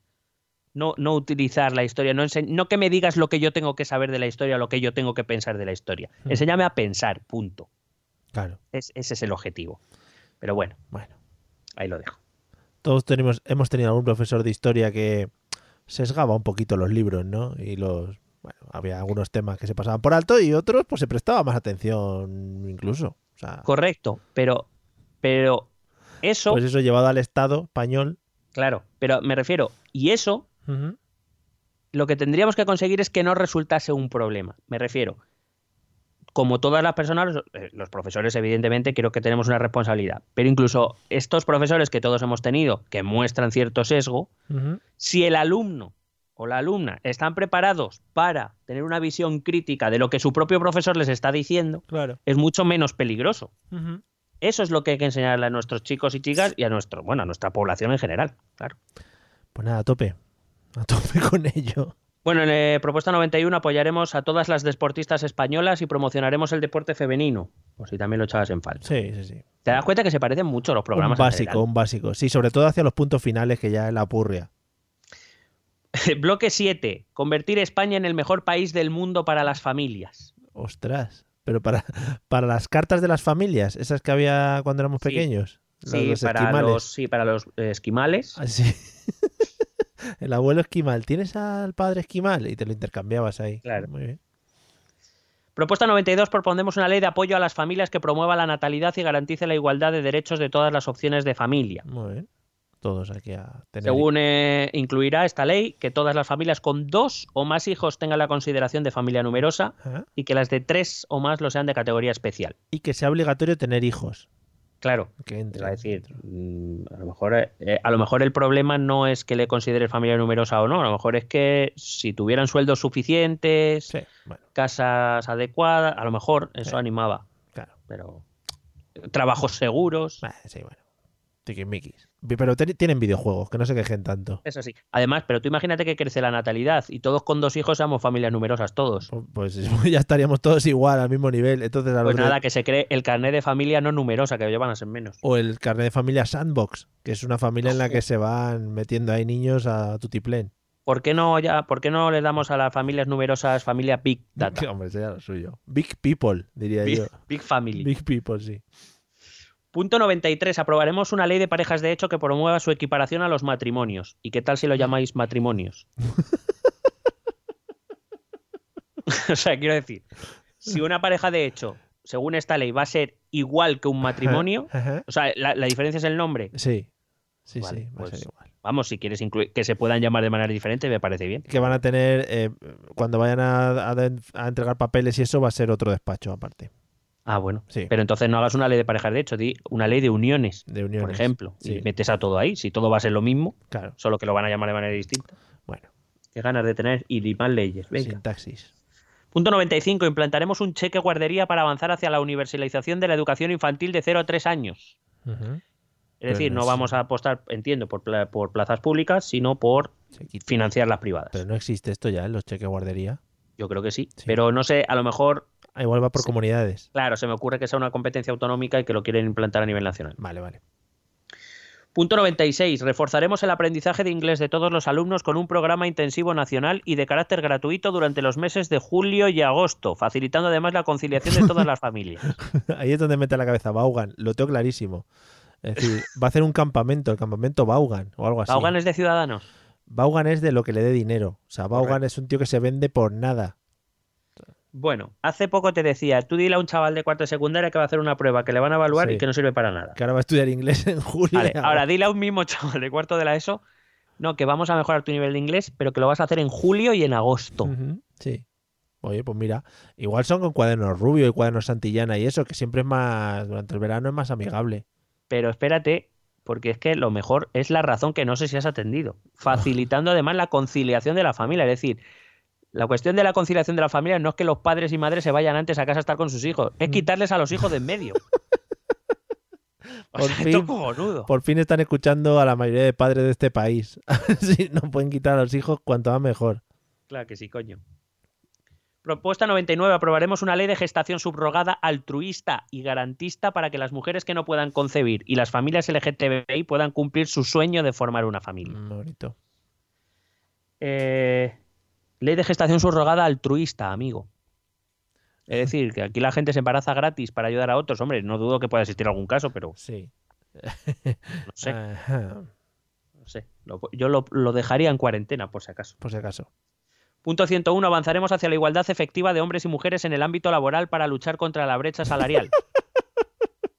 Como me encanta.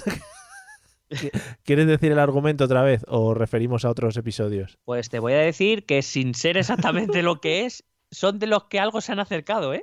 Uy, Sí, porque habla, eh, bueno, sí, las dos primeras la, eh, la caga, pero por ejemplo habla de fomentar la transparencia salarial en las empresas, que a mí me parece algo muy bien porque tenemos, no, no, no nos gusta hablar de dinero, No, está muy pero feo. claro, eh, eso también se aprovecha.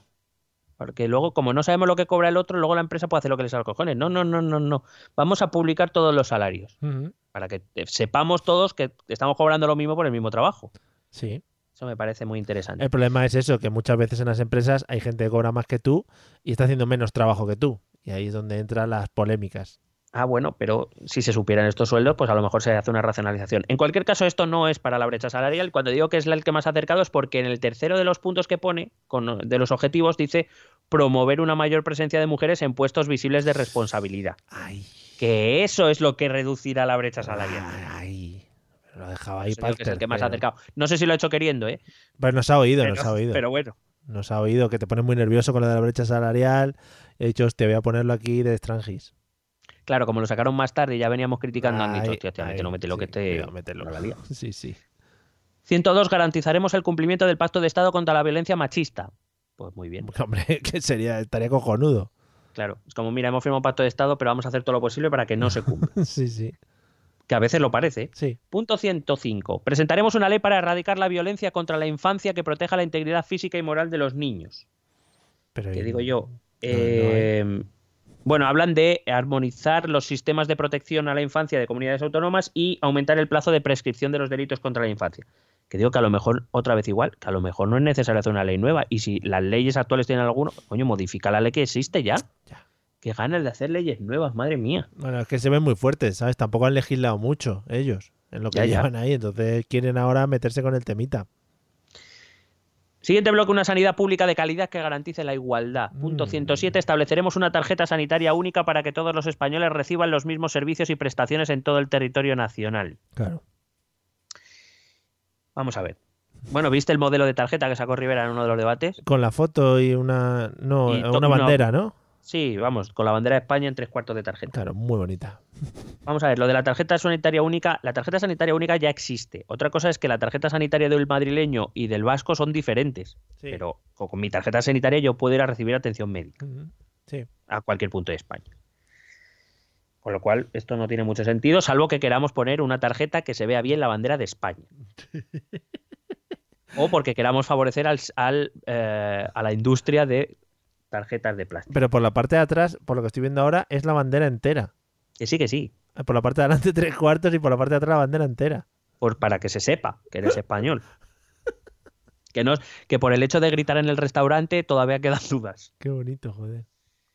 Eh, y bueno, si la, la cuestión, eh, lo de receban todos los servicios y prestaciones, entiendo que entonces estamos hablando de centralizar eh, la sanidad, aunque ya sabemos, nosotros ya hemos explicado aquí por qué sistema, o por lo menos a mí, yo creo que Mario ha mostrado su acuerdo por qué sistema nos gustaría, una cartera única para todos, Sí. independientemente del territorio, y luego cada comunidad autónoma, si quiere pagarse cosas extra, que se las pague.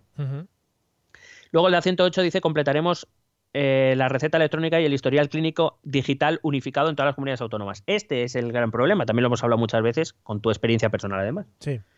que el poder que me puedan tratar en, en- en cualquier parte de España, que Por tengan favor. acceso a mi historial, Sí. que no tengamos que estar aquí Cuando te liando la cambias, parda cada vez que me mueva de sitio. lo pierdes incluso.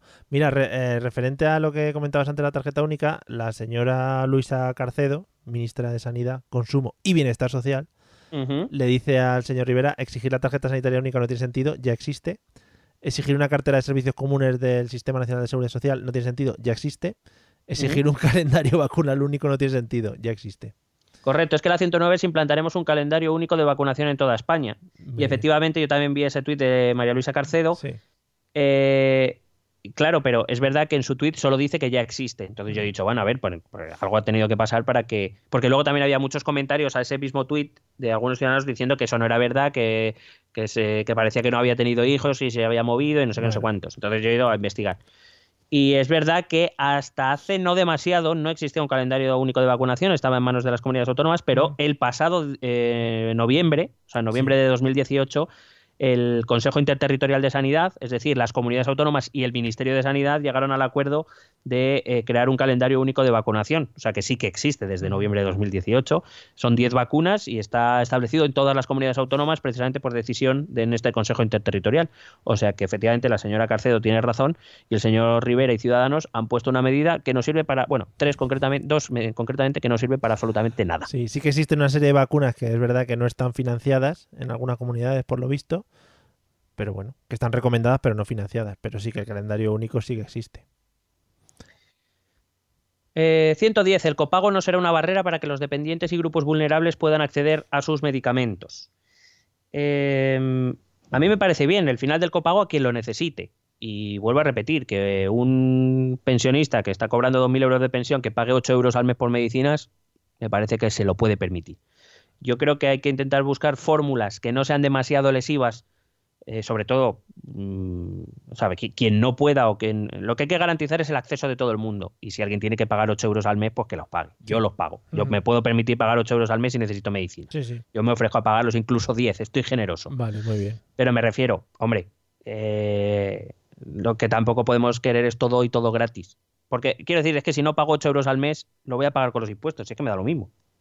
Pues entonces me parece mejor que lo paguemos entre quienes podemos pagarlo y que quien de verdad no puede y lo necesite, pues que lo tenga. Eso Mm. es eso es la solidaridad, ¿no? Pues sí, muy bonito además, un mecenazgo. Eso es España. Vamos Eso- a crear una ley de mecenazgo de medicamentos. Claro, que vayamos poniendo como cuando hacían telemaratones y tú puedas aportar lo que quieras. Claro. Vale. Eh, artículo- eh, artículos. eh, propuestas 112 y 113. La 112 es aprobar, eh, aprobaremos nuestra ley de derechos y garantías al final de la vida para garantizar el derecho de todos los ciudadanos a recibir cuidados paliativos y morir sin dolor.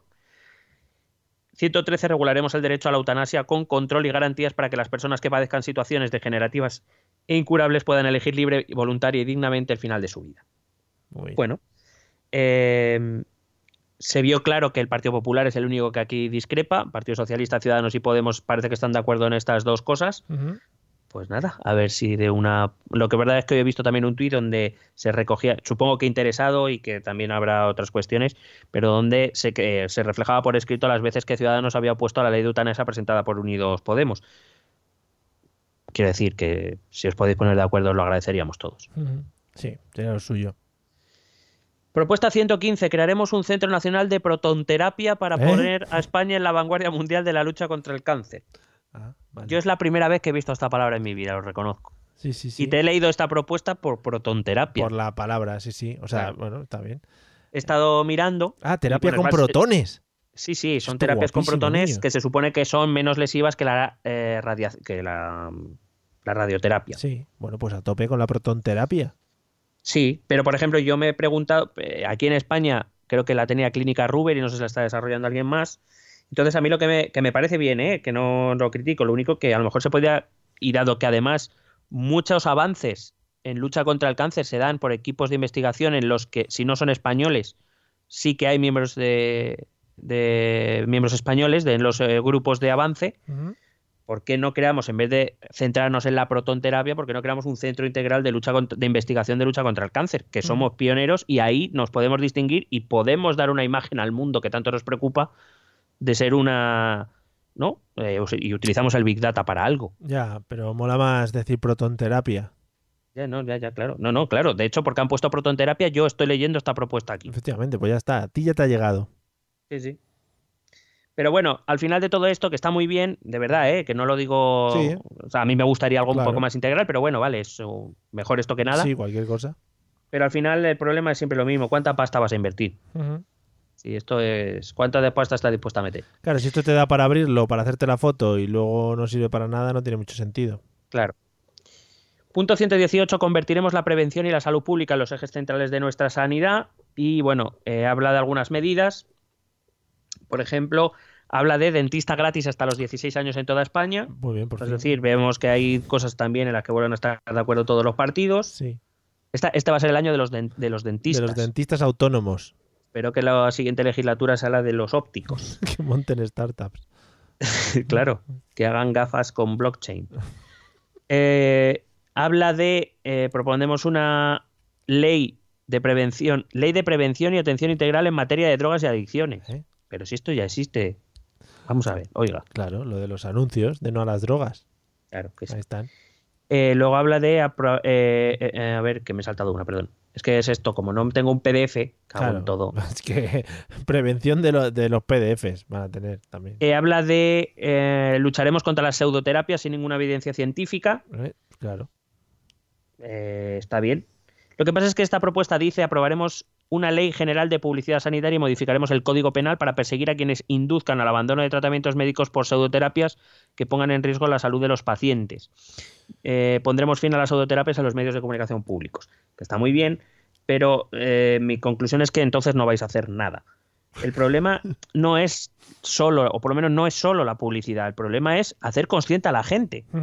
O sea, es enseñarles que eh, los tratamientos médicos, científicos, que tienen estudios detrás, que tienen experimentación detrás, etcétera, eh, y Pero- luego tienen unos tratamientos que sí, que son agua con azúcar y que, porque al fin y al cabo, luego queremos que los pacientes tengan autonomía para decidir. Bueno, Claro. si alguien voluntariamente cree que se va a curar tomando agua con azúcar, que haga lo que le salga de los cojones. Claro. O sea, tú no puedes prohibir a nadie que te venda agua con azúcar siguiendo las normativas de que en el paquete ponga que es agua con azúcar y que la gente se crea que eso es medicina, ¿no? Eso es, que no sea medicamentos, si quieres decir que se prohíba en farmacia, Claro. bueno, pues tampoco lo veo normal, pero bueno, quiero decir, la cuestión es hacer a la, a la gente lo suficientemente autónoma como para saber diferenciar una cosa de otra. Yo utilizo utilizo pues estos típicos caramelos donde mezclan miel, jalea real y Sí. no sé qué, porque mi garganta lo agradece, Mm. pero yo pero evidentemente si yo tengo un problema que me quedo sin voz, me voy al médico. Claro. Sí, sí. Joder, sé que no es tan difícil, pero hay que enseñar a la gente a, que eh, eh, sepa discernir. Y si sabiendo discernir la gente prefiere, yo qué sé, fumarse valeriana porque cree que así se va a curar, bueno, pues ya que haya cada uno, ¿no? Tomarse Aparte que me- protones. Que me llama la atención viniendo de Ciudadanos que son el partido de la libertad individual, Sí. que son un partido liberal, se llaman. Eh, Sí, sí, sí. Y regularán el cannabis terapéutico. que lo- Vaya giro. Liderar la España del siglo XXI. Más libertad, más igualdad, más modernidad. Hombre, vaya guapo. Venga. Eh, 119, pues proponemos una solución que garantice el poder adquisitivo de las pensiones, Ajá. que lo tienen fácil, IPC, IPC. si es que no... Sí. O sea, he puesto, pues gran propuesta, no. Punto 123, garantizaremos la atención de la depende- a la dependencia en toda España. ¿Qué digo yo? Pues con los impuestos que quiere quitar y lo que quiere bajar, o sube impuestos o quita el dinero de otra cosa. No dice de qué, es decir, no, no, pero vamos, no hay más soluciones, ya me dirás tú. Punto 125. Promoveremos una ley de bienestar y protección animal que elevará las penas previstas para el abandono y maltrato de animales. Muy bien. ¿No tienes la sensación que últimamente todo se arregla con subir las penas a todo? Sí, sí, sí, claro. O sea, al final hay que meter más gente en la cárcel. Hay mucha gente que está libre y deberían entrar más en las cárceles. Yo creo que solo hay dos tipos de medidas en general para resolver problemas. O aumentamos las penas en la ley o creamos una asignatura. Efectivamente. Igual puede ser la asignatura de mascotas y que se, se hable Sí, todo y que eso. venga, y se- eso es, y que y creamos eh, un guacu guacu. Joder, muy guapo. No muy guacu. Muy guacu guacu, sí, sí. Eh, siguiente bloque, cuidar nuestro país para nuestros hijos y nuestros nietos. Hombre, Fíjate. por fin alguien piensa en los nietos. Punto 126. Promoveremos una ley de cambio climático y transición energética que garantice la seguridad jurídica y la no dependencia de combustibles fósiles. Eso es. Impulsaremos una transformación hacia un modelo energético basado en energías renovables en 2050. Y se quedan como Dios. Vamos a ver. Que esto ya nos obliga el Pacto de París y la Unión Europea. Que no es una iniciativa tuya. Que no. Que no lo pongas como qué ideas ha tenido. Que no. Que estamos obligados. Bueno, Oigo. pero es una, una de las que ya viene por defecto. Igual todos cuando crean el programa político parten de una plantilla que les entregan a todos ahí en el Congreso. Y dices, Pues mira, sí. estas 20 ya las tenéis que poner todos. Y a partir de ahí para adelante. En cualquier caso, eh, además pone impulsado en energías renovables en 2050. Porque si podemos tenerlo antes, ¿para qué? No, no, tampoco te vengas tan arriba. ¿sabes? 2050, que es un número redondo. Eso sí es verdad. No como 2040. por ejemplo. 2040, no, no es muy bonito. Eh, 128. Promoveremos la eficiencia energética a través de la rehabilitación de 300.000 viviendas al año. Joder. Podemos decir a 500.000. Que lo dejen en Mm. 400.000 y se pongan de acuerdo, Claro, ¿no? ni para ti ni para mí. Ujú. Mucha tope de placa solar ahí veo yo, ¿eh? Eh, hombre, pero programas de estos para. Yo te lo digo porque lo sufro, por ejemplo, mis ventanas son más antiguas que la Virgen. Cambiar mis ventanas me supone quitarme un riñón. Pues a lo mejor si hacen programas de ese tipo, yo gastaría menos calefacción porque me entraría menos frío. Claro. Eh, parece una tontería, pero seguro que me ahorraría, que ahorraría bastante energía, la verdad. Hombre, mogollón, si eso es la- lo básico para la energía, el tema de aislar bien una casa. Mm. Claro, pero si sacaran un. Hace. Todavía no vivía yo aquí, sacaron ese plan. Lo pueden sacar otra vez. La Comunidad de Madrid lo sacó. Plan renove de ventanas. Sí, algo así, sí, sí. Pues mira. 129. Bajaremos un tercio la factura de la luz eliminando impuestos e impulsando la competencia para Sí. que España deje de tener uno de los costes de la electricidad más altos de la Unión Europea. Claro, sí, sí.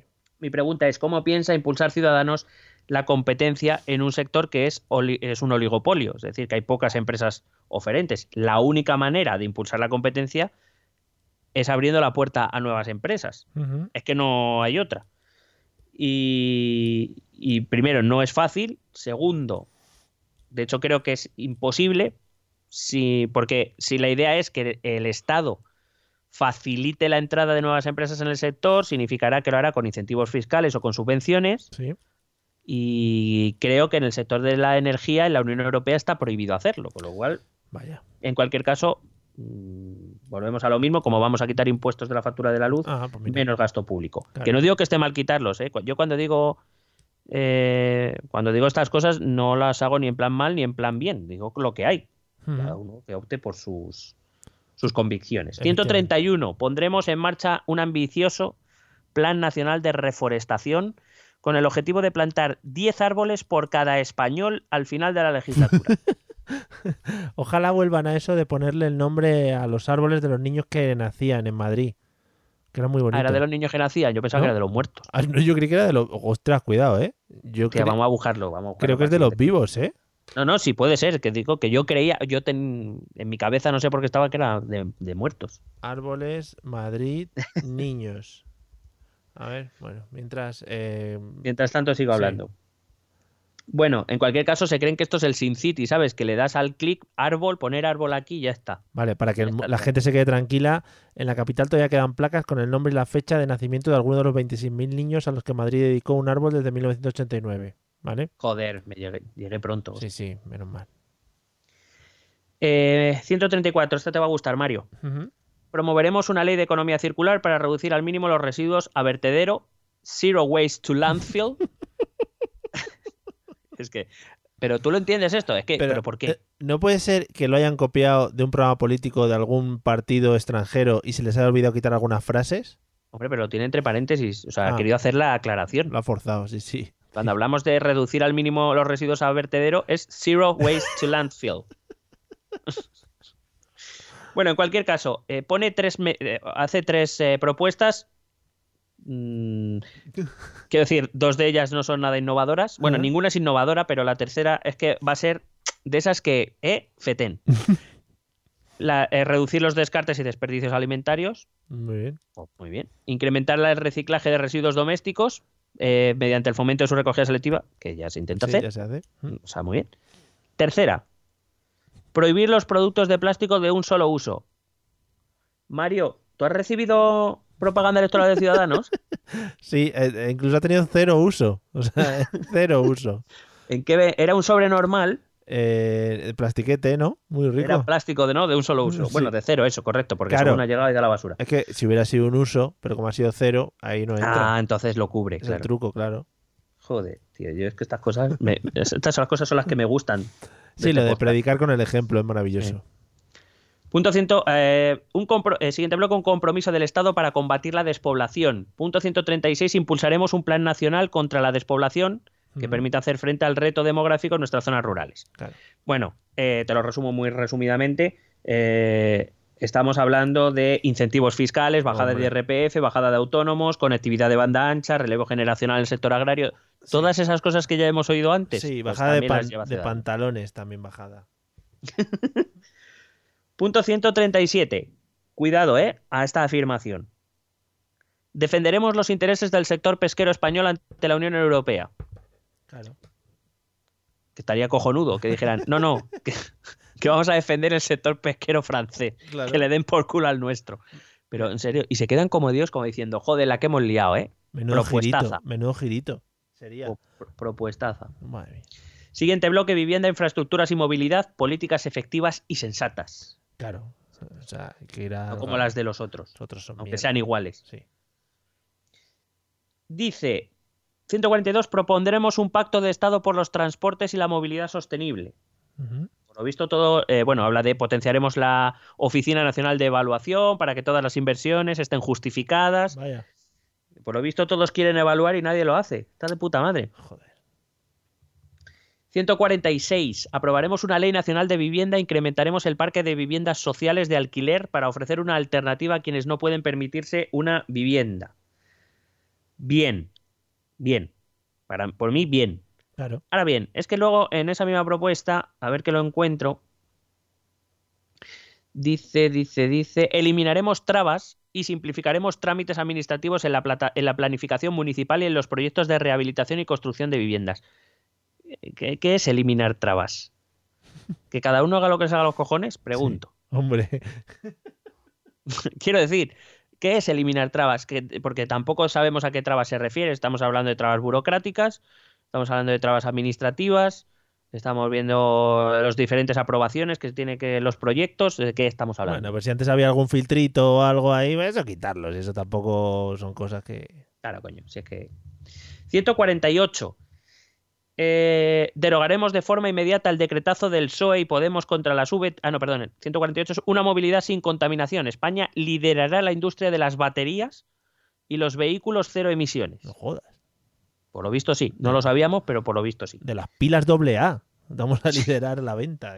¿no? De las baterías y de los platillos. Claro, ojalá, Eh. ojalá. Ojalá. Eh, bueno, básicamente todo esto es con lo que esconde detrás una propuesta de fomentar el coche eléctrico y estaciones de recarga. Vamos, lo que todos. Mm. Es decir, Sí. pintan de diferente manera, pero lo mismo. 149, ahora sí, derogaremos de forma inmediata el decretazo del PSOE y Podemos contra las VTC y acabaremos contra la absurda fragmentación del mercado, garantizando la seguridad jurídica y la competencia leal. Claro, pero es que si quieres eh, garantizar la competencia leal, vamos a partir entonces de que todo el tipo de, de- de vehículo de transporte de personas tendrán que cumplir los mismos requisitos. Quiero decir, una de las cosas en las que yo sí creo que tiene razón el taxi es que a ellos se les solicita o se les exige eh, uno- unos requisitos que a otro tipo de, de vehículos que pueden cumplir una función más parecida, si no la misma, no se les exige. Entonces, o cumplen todas las mismas exigencias o no las cumplen. Lo que no puede ser es unos y otros no. Sí. Tiene Entiendo sentido. yo, ¿eh? Tiene sentido. A mí esta mañana me ha llevado un Uber y el, el señor decía que era un trabajo mu- muy, muy mal, no, no estaba bien el hombre. O sea, era un poco pesado también, Vale, por si me está escuchando. sí. Un saludo. Bloque 13, una política de seguridad y defensa adaptadas al siglo XXI. Propuesta 151, equiparación salarial de todas las fuerzas y cuerpos de seguridad del Estado. Hostia, primero que los proponen. Muy bien, Sí. ya era hora. Luego dice, proponemos un modelo, 152, proponemos un nuevo modelo policial para afrontar los retos del siglo XXI en materia de seguridad. Apostaremos por optimizar los recursos humanos y materiales, avanzar en la armonización de las policías locales y eliminar duplicidades competenciales entre todas las fuerzas y cuerpos de seguridad del Estado. Claro. eh, el problema de estas cosas es que es como qué bonito, pero es lo que te cuento antes, es que puede ir en muchas direcciones realmente. Vas a dar más competencias a los cuerpos autonómicos, menos, que es lo que me imagino. Eh, ¿Para qué van a servir los cuerpos autonómicos, las policías locales? Armonización de las policías locales. ¿Qué coño quiere decir eso? Pero ¿y optimizar? ¿Qué significa? Que ahora mismo... Claro, optimizar recursos humanos y materiales, ¿qué significa? ¿Que tenemos recursos sin utilizar Claro. o que tenemos demasiados recursos? Las Bueno, machine guns que no están claro. saliendo. Optimizar los recursos materiales. Tenemos Machine Guns del 2005, hay que actualizarlas. No, hombre, que bajarnos la app de Machine Guns se las estamos vendiendo a los árabes, nos estamos quedando sin machine guns. y a Venezuela. Y a Venezuela. 155. Garantizaremos el cumplimiento íntegro de las penas y ampliaremos la prisión permanente revisable para que ningún delincuente quede impune. Abordaremos una reforma de la prisión permanente revisable para incorporar algunos casos aberrantes de delincuencia que no están actualmente contemplados. Aberrantes. Aberroncho. Cerraremos el agujero legal en el acceso al tercer grado y a los permisos penitenciarios. Sinceramente, esto no parece de un partido muy liberal. Parece más bien de un partido Que empieza por V. Uy. cuyo, cuyo líder se pone cascos. Eh, vamos a ver. Si tú quitas, o sea, si tú pones cumplimiento íntegro de las penas, quitas tercer grado, quitas cualquier posible beneficio penitenciario, no sé si somos conscientes de que estamos quitando los incentivos a los presos para su reinserción en la sociedad, que recuerdo, constitucionalmente Sí. es el objetivo de la prisión Vaya. reinsertar la reinserción social. Y luego además, igual que te digo, el PP puso blanco sobre negro qué casos quiere incluir en la prisión permanente revisable, Ciudadanos ha dicho algunos casos aberrantes de delincuencia. ¿Cuáles? Bueno, los que vayamos viendo. Los que, claro, por ejemplo, si estás jugando al pádel y, y tiran la pelota muy fuerte, fuera. Eso, por ejemplo, A la cárcel revi- sin revisar. qué caso. coño. Sí, sí. Punto 158. Reformaremos la ley de víctimas del terrorismo para mantener viva su memoria y garantizar su derecho a la justicia y a la reparación. Para ello, los siguientes objetivos. Perseguiremos a quienes promuevan actos de enaltecimiento del terrorismo y humillen a las víctimas. Eh, ya existe un delito llamado exaltación del terrorismo, oiga. Ese se les ha pasado. No, lo- han leído. Luego dice, es que esta ya me encanta, impulsaremos el esclarecimiento de los 379 casos de ETA que todavía siguen sin resolver.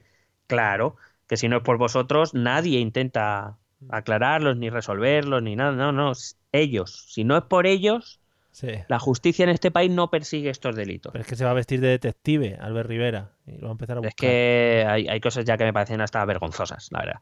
Y luego dice, permitiremos a los exiliados vascos y navarros por el terrorismo de ETA ejercer su derecho al voto en sus lugares de origen. Y digo yo que les vais a obligar vosotros a ir a votar a yo, ¿eh? No, mire, es que yo vivo muy a gustito en Brasil porque me fui, pero ahora estoy muy bien aquí. Venga usted acá a votar. Esté a votar, me cago en al puto pueblo este, hostia. Tío, yo es que hay cosas que no. Que no. Punto 159. Estableceremos un sistema. Cuidado, esto también, ¿eh? Estableceremos un sistema de visado por puntos para atraer el mejor talento extranjero a nuestro país. Hostias. Es decir, se supone pues que al final solo vas a dejar entrar. Bueno, dice criterios objetivos, puntuación por criterios objetivos como edad. Eh, no entiendo. O sea, ¿qué puntúa más? O sea, pero más, Ser viejo, joven, o- mediado, niño, bebé. o sea, pero más objetivo que la edad, no. O sea, eso no, No, no, puede no. ser subjetivo. Luego dice nivel de estudios, entiendo que cuanto más nivel de estudio más puntos, conocimiento del idioma español, etcétera. Por ejemplo, si te pillan en un bar, te quitan puntos. Hostia. Sí. Visado por puntos para, para atraer talento. Vaya tela tú. Si haces balconing, si haces balconing, te quitan puntos. Ojiplático me quedo. Fíjate que me parece hasta más humano lo del PP o incluso lo de Vox, que dice que quieren traer gente solo cuando necesiten trabajadores.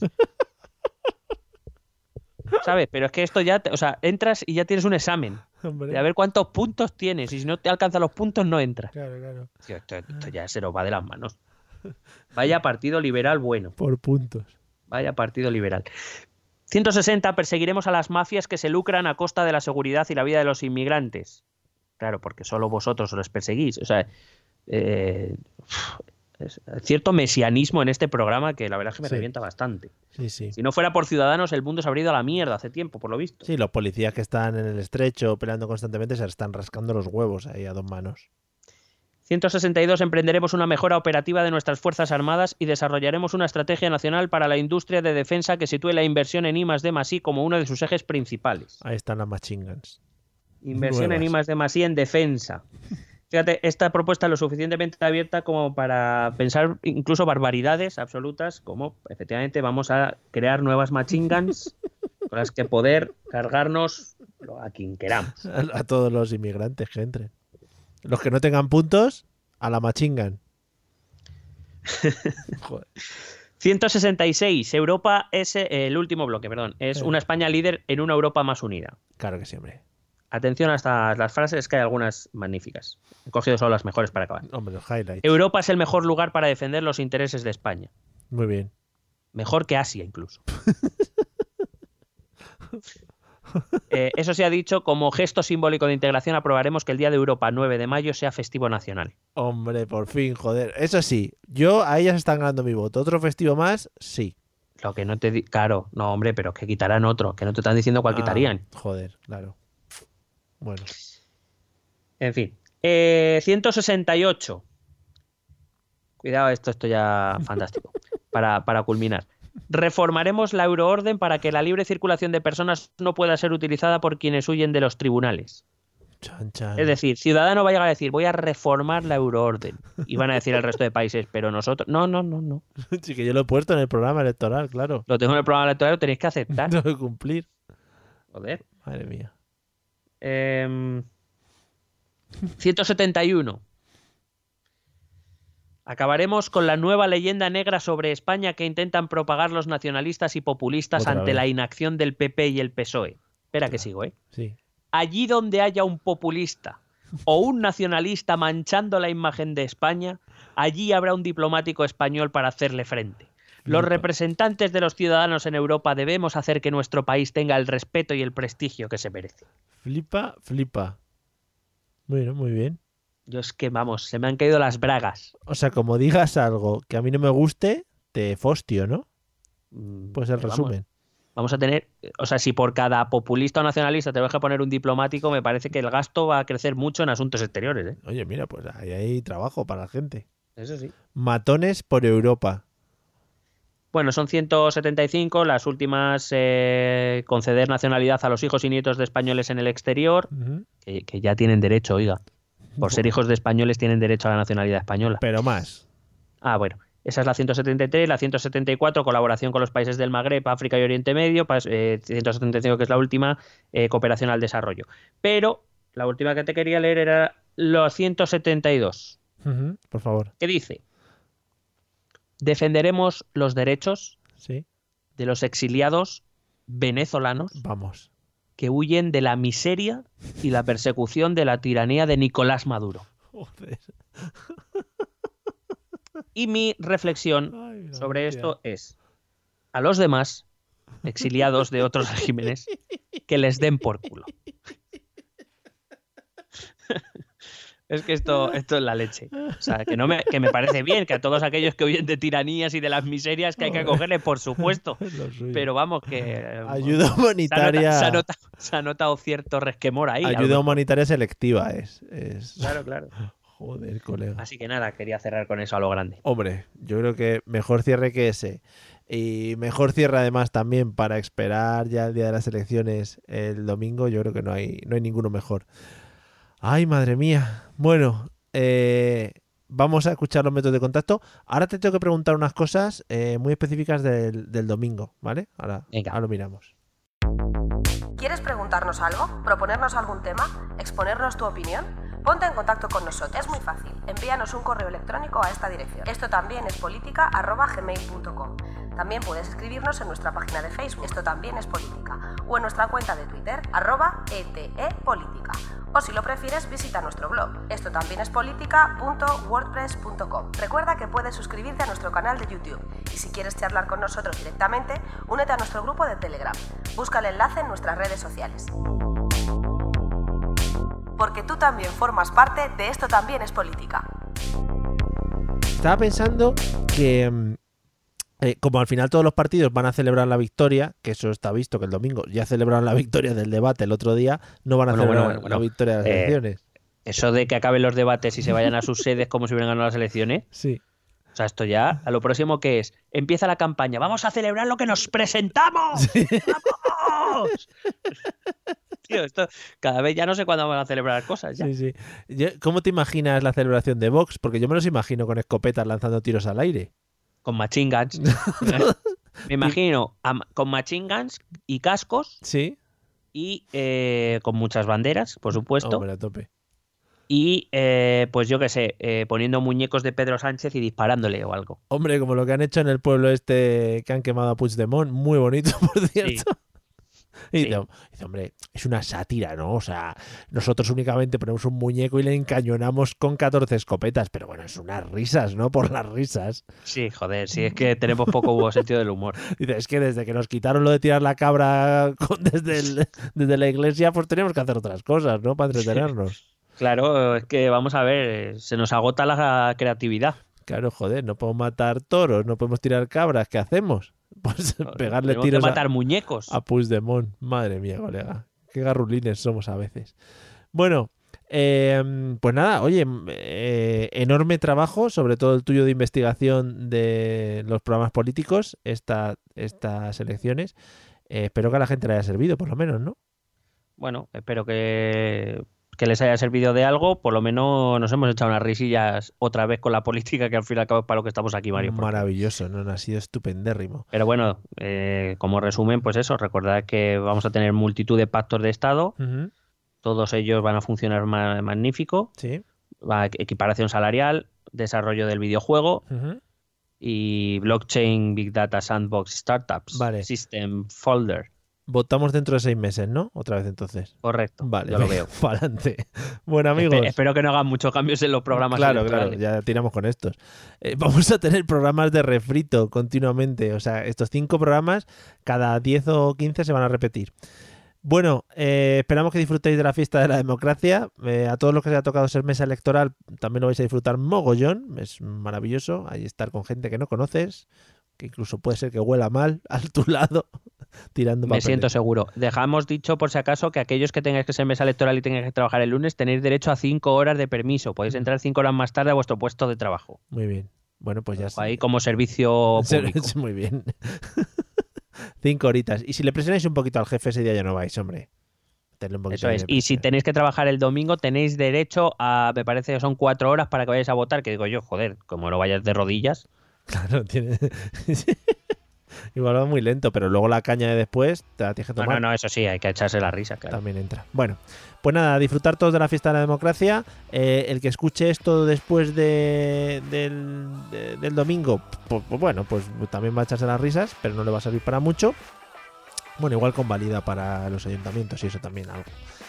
Eh, y nosotros verdad, si es que en un mes estamos otra vez. madre Eso te digo, eso te digo. Y ahí sí que hay que analizar la de todos los ayuntamientos de España. O sea que vete Y la de todos los países de Europa. Es verdad. La de todas las comunidades autónomas.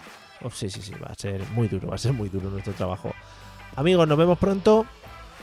Casi me hago al final. Eh, esperamos que os haya gustado, que os sirva. Y ya sabéis, compartirlo porque compartir es vivir. Vale, hasta luego. PST.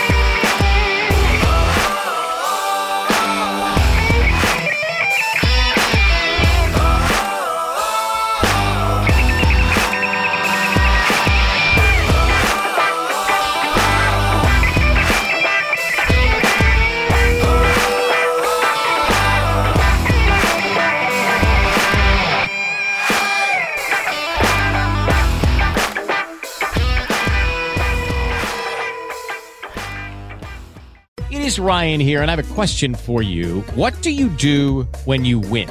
Like, are you a fist pumper? A woohooer, a hand clapper, a high fiver. I kind of like the high five, but if you want to hone in on those winning moves, check out Chumba Casino. At chumbacasino.com, choose from hundreds of social casino style games for your chance to redeem serious cash prizes. There are new game releases weekly, plus free daily bonuses. So don't wait. Start having the most fun ever at chumbacasino.com. No purchase necessary. Group. Void were prohibited by law. See terms and conditions. 18 plus.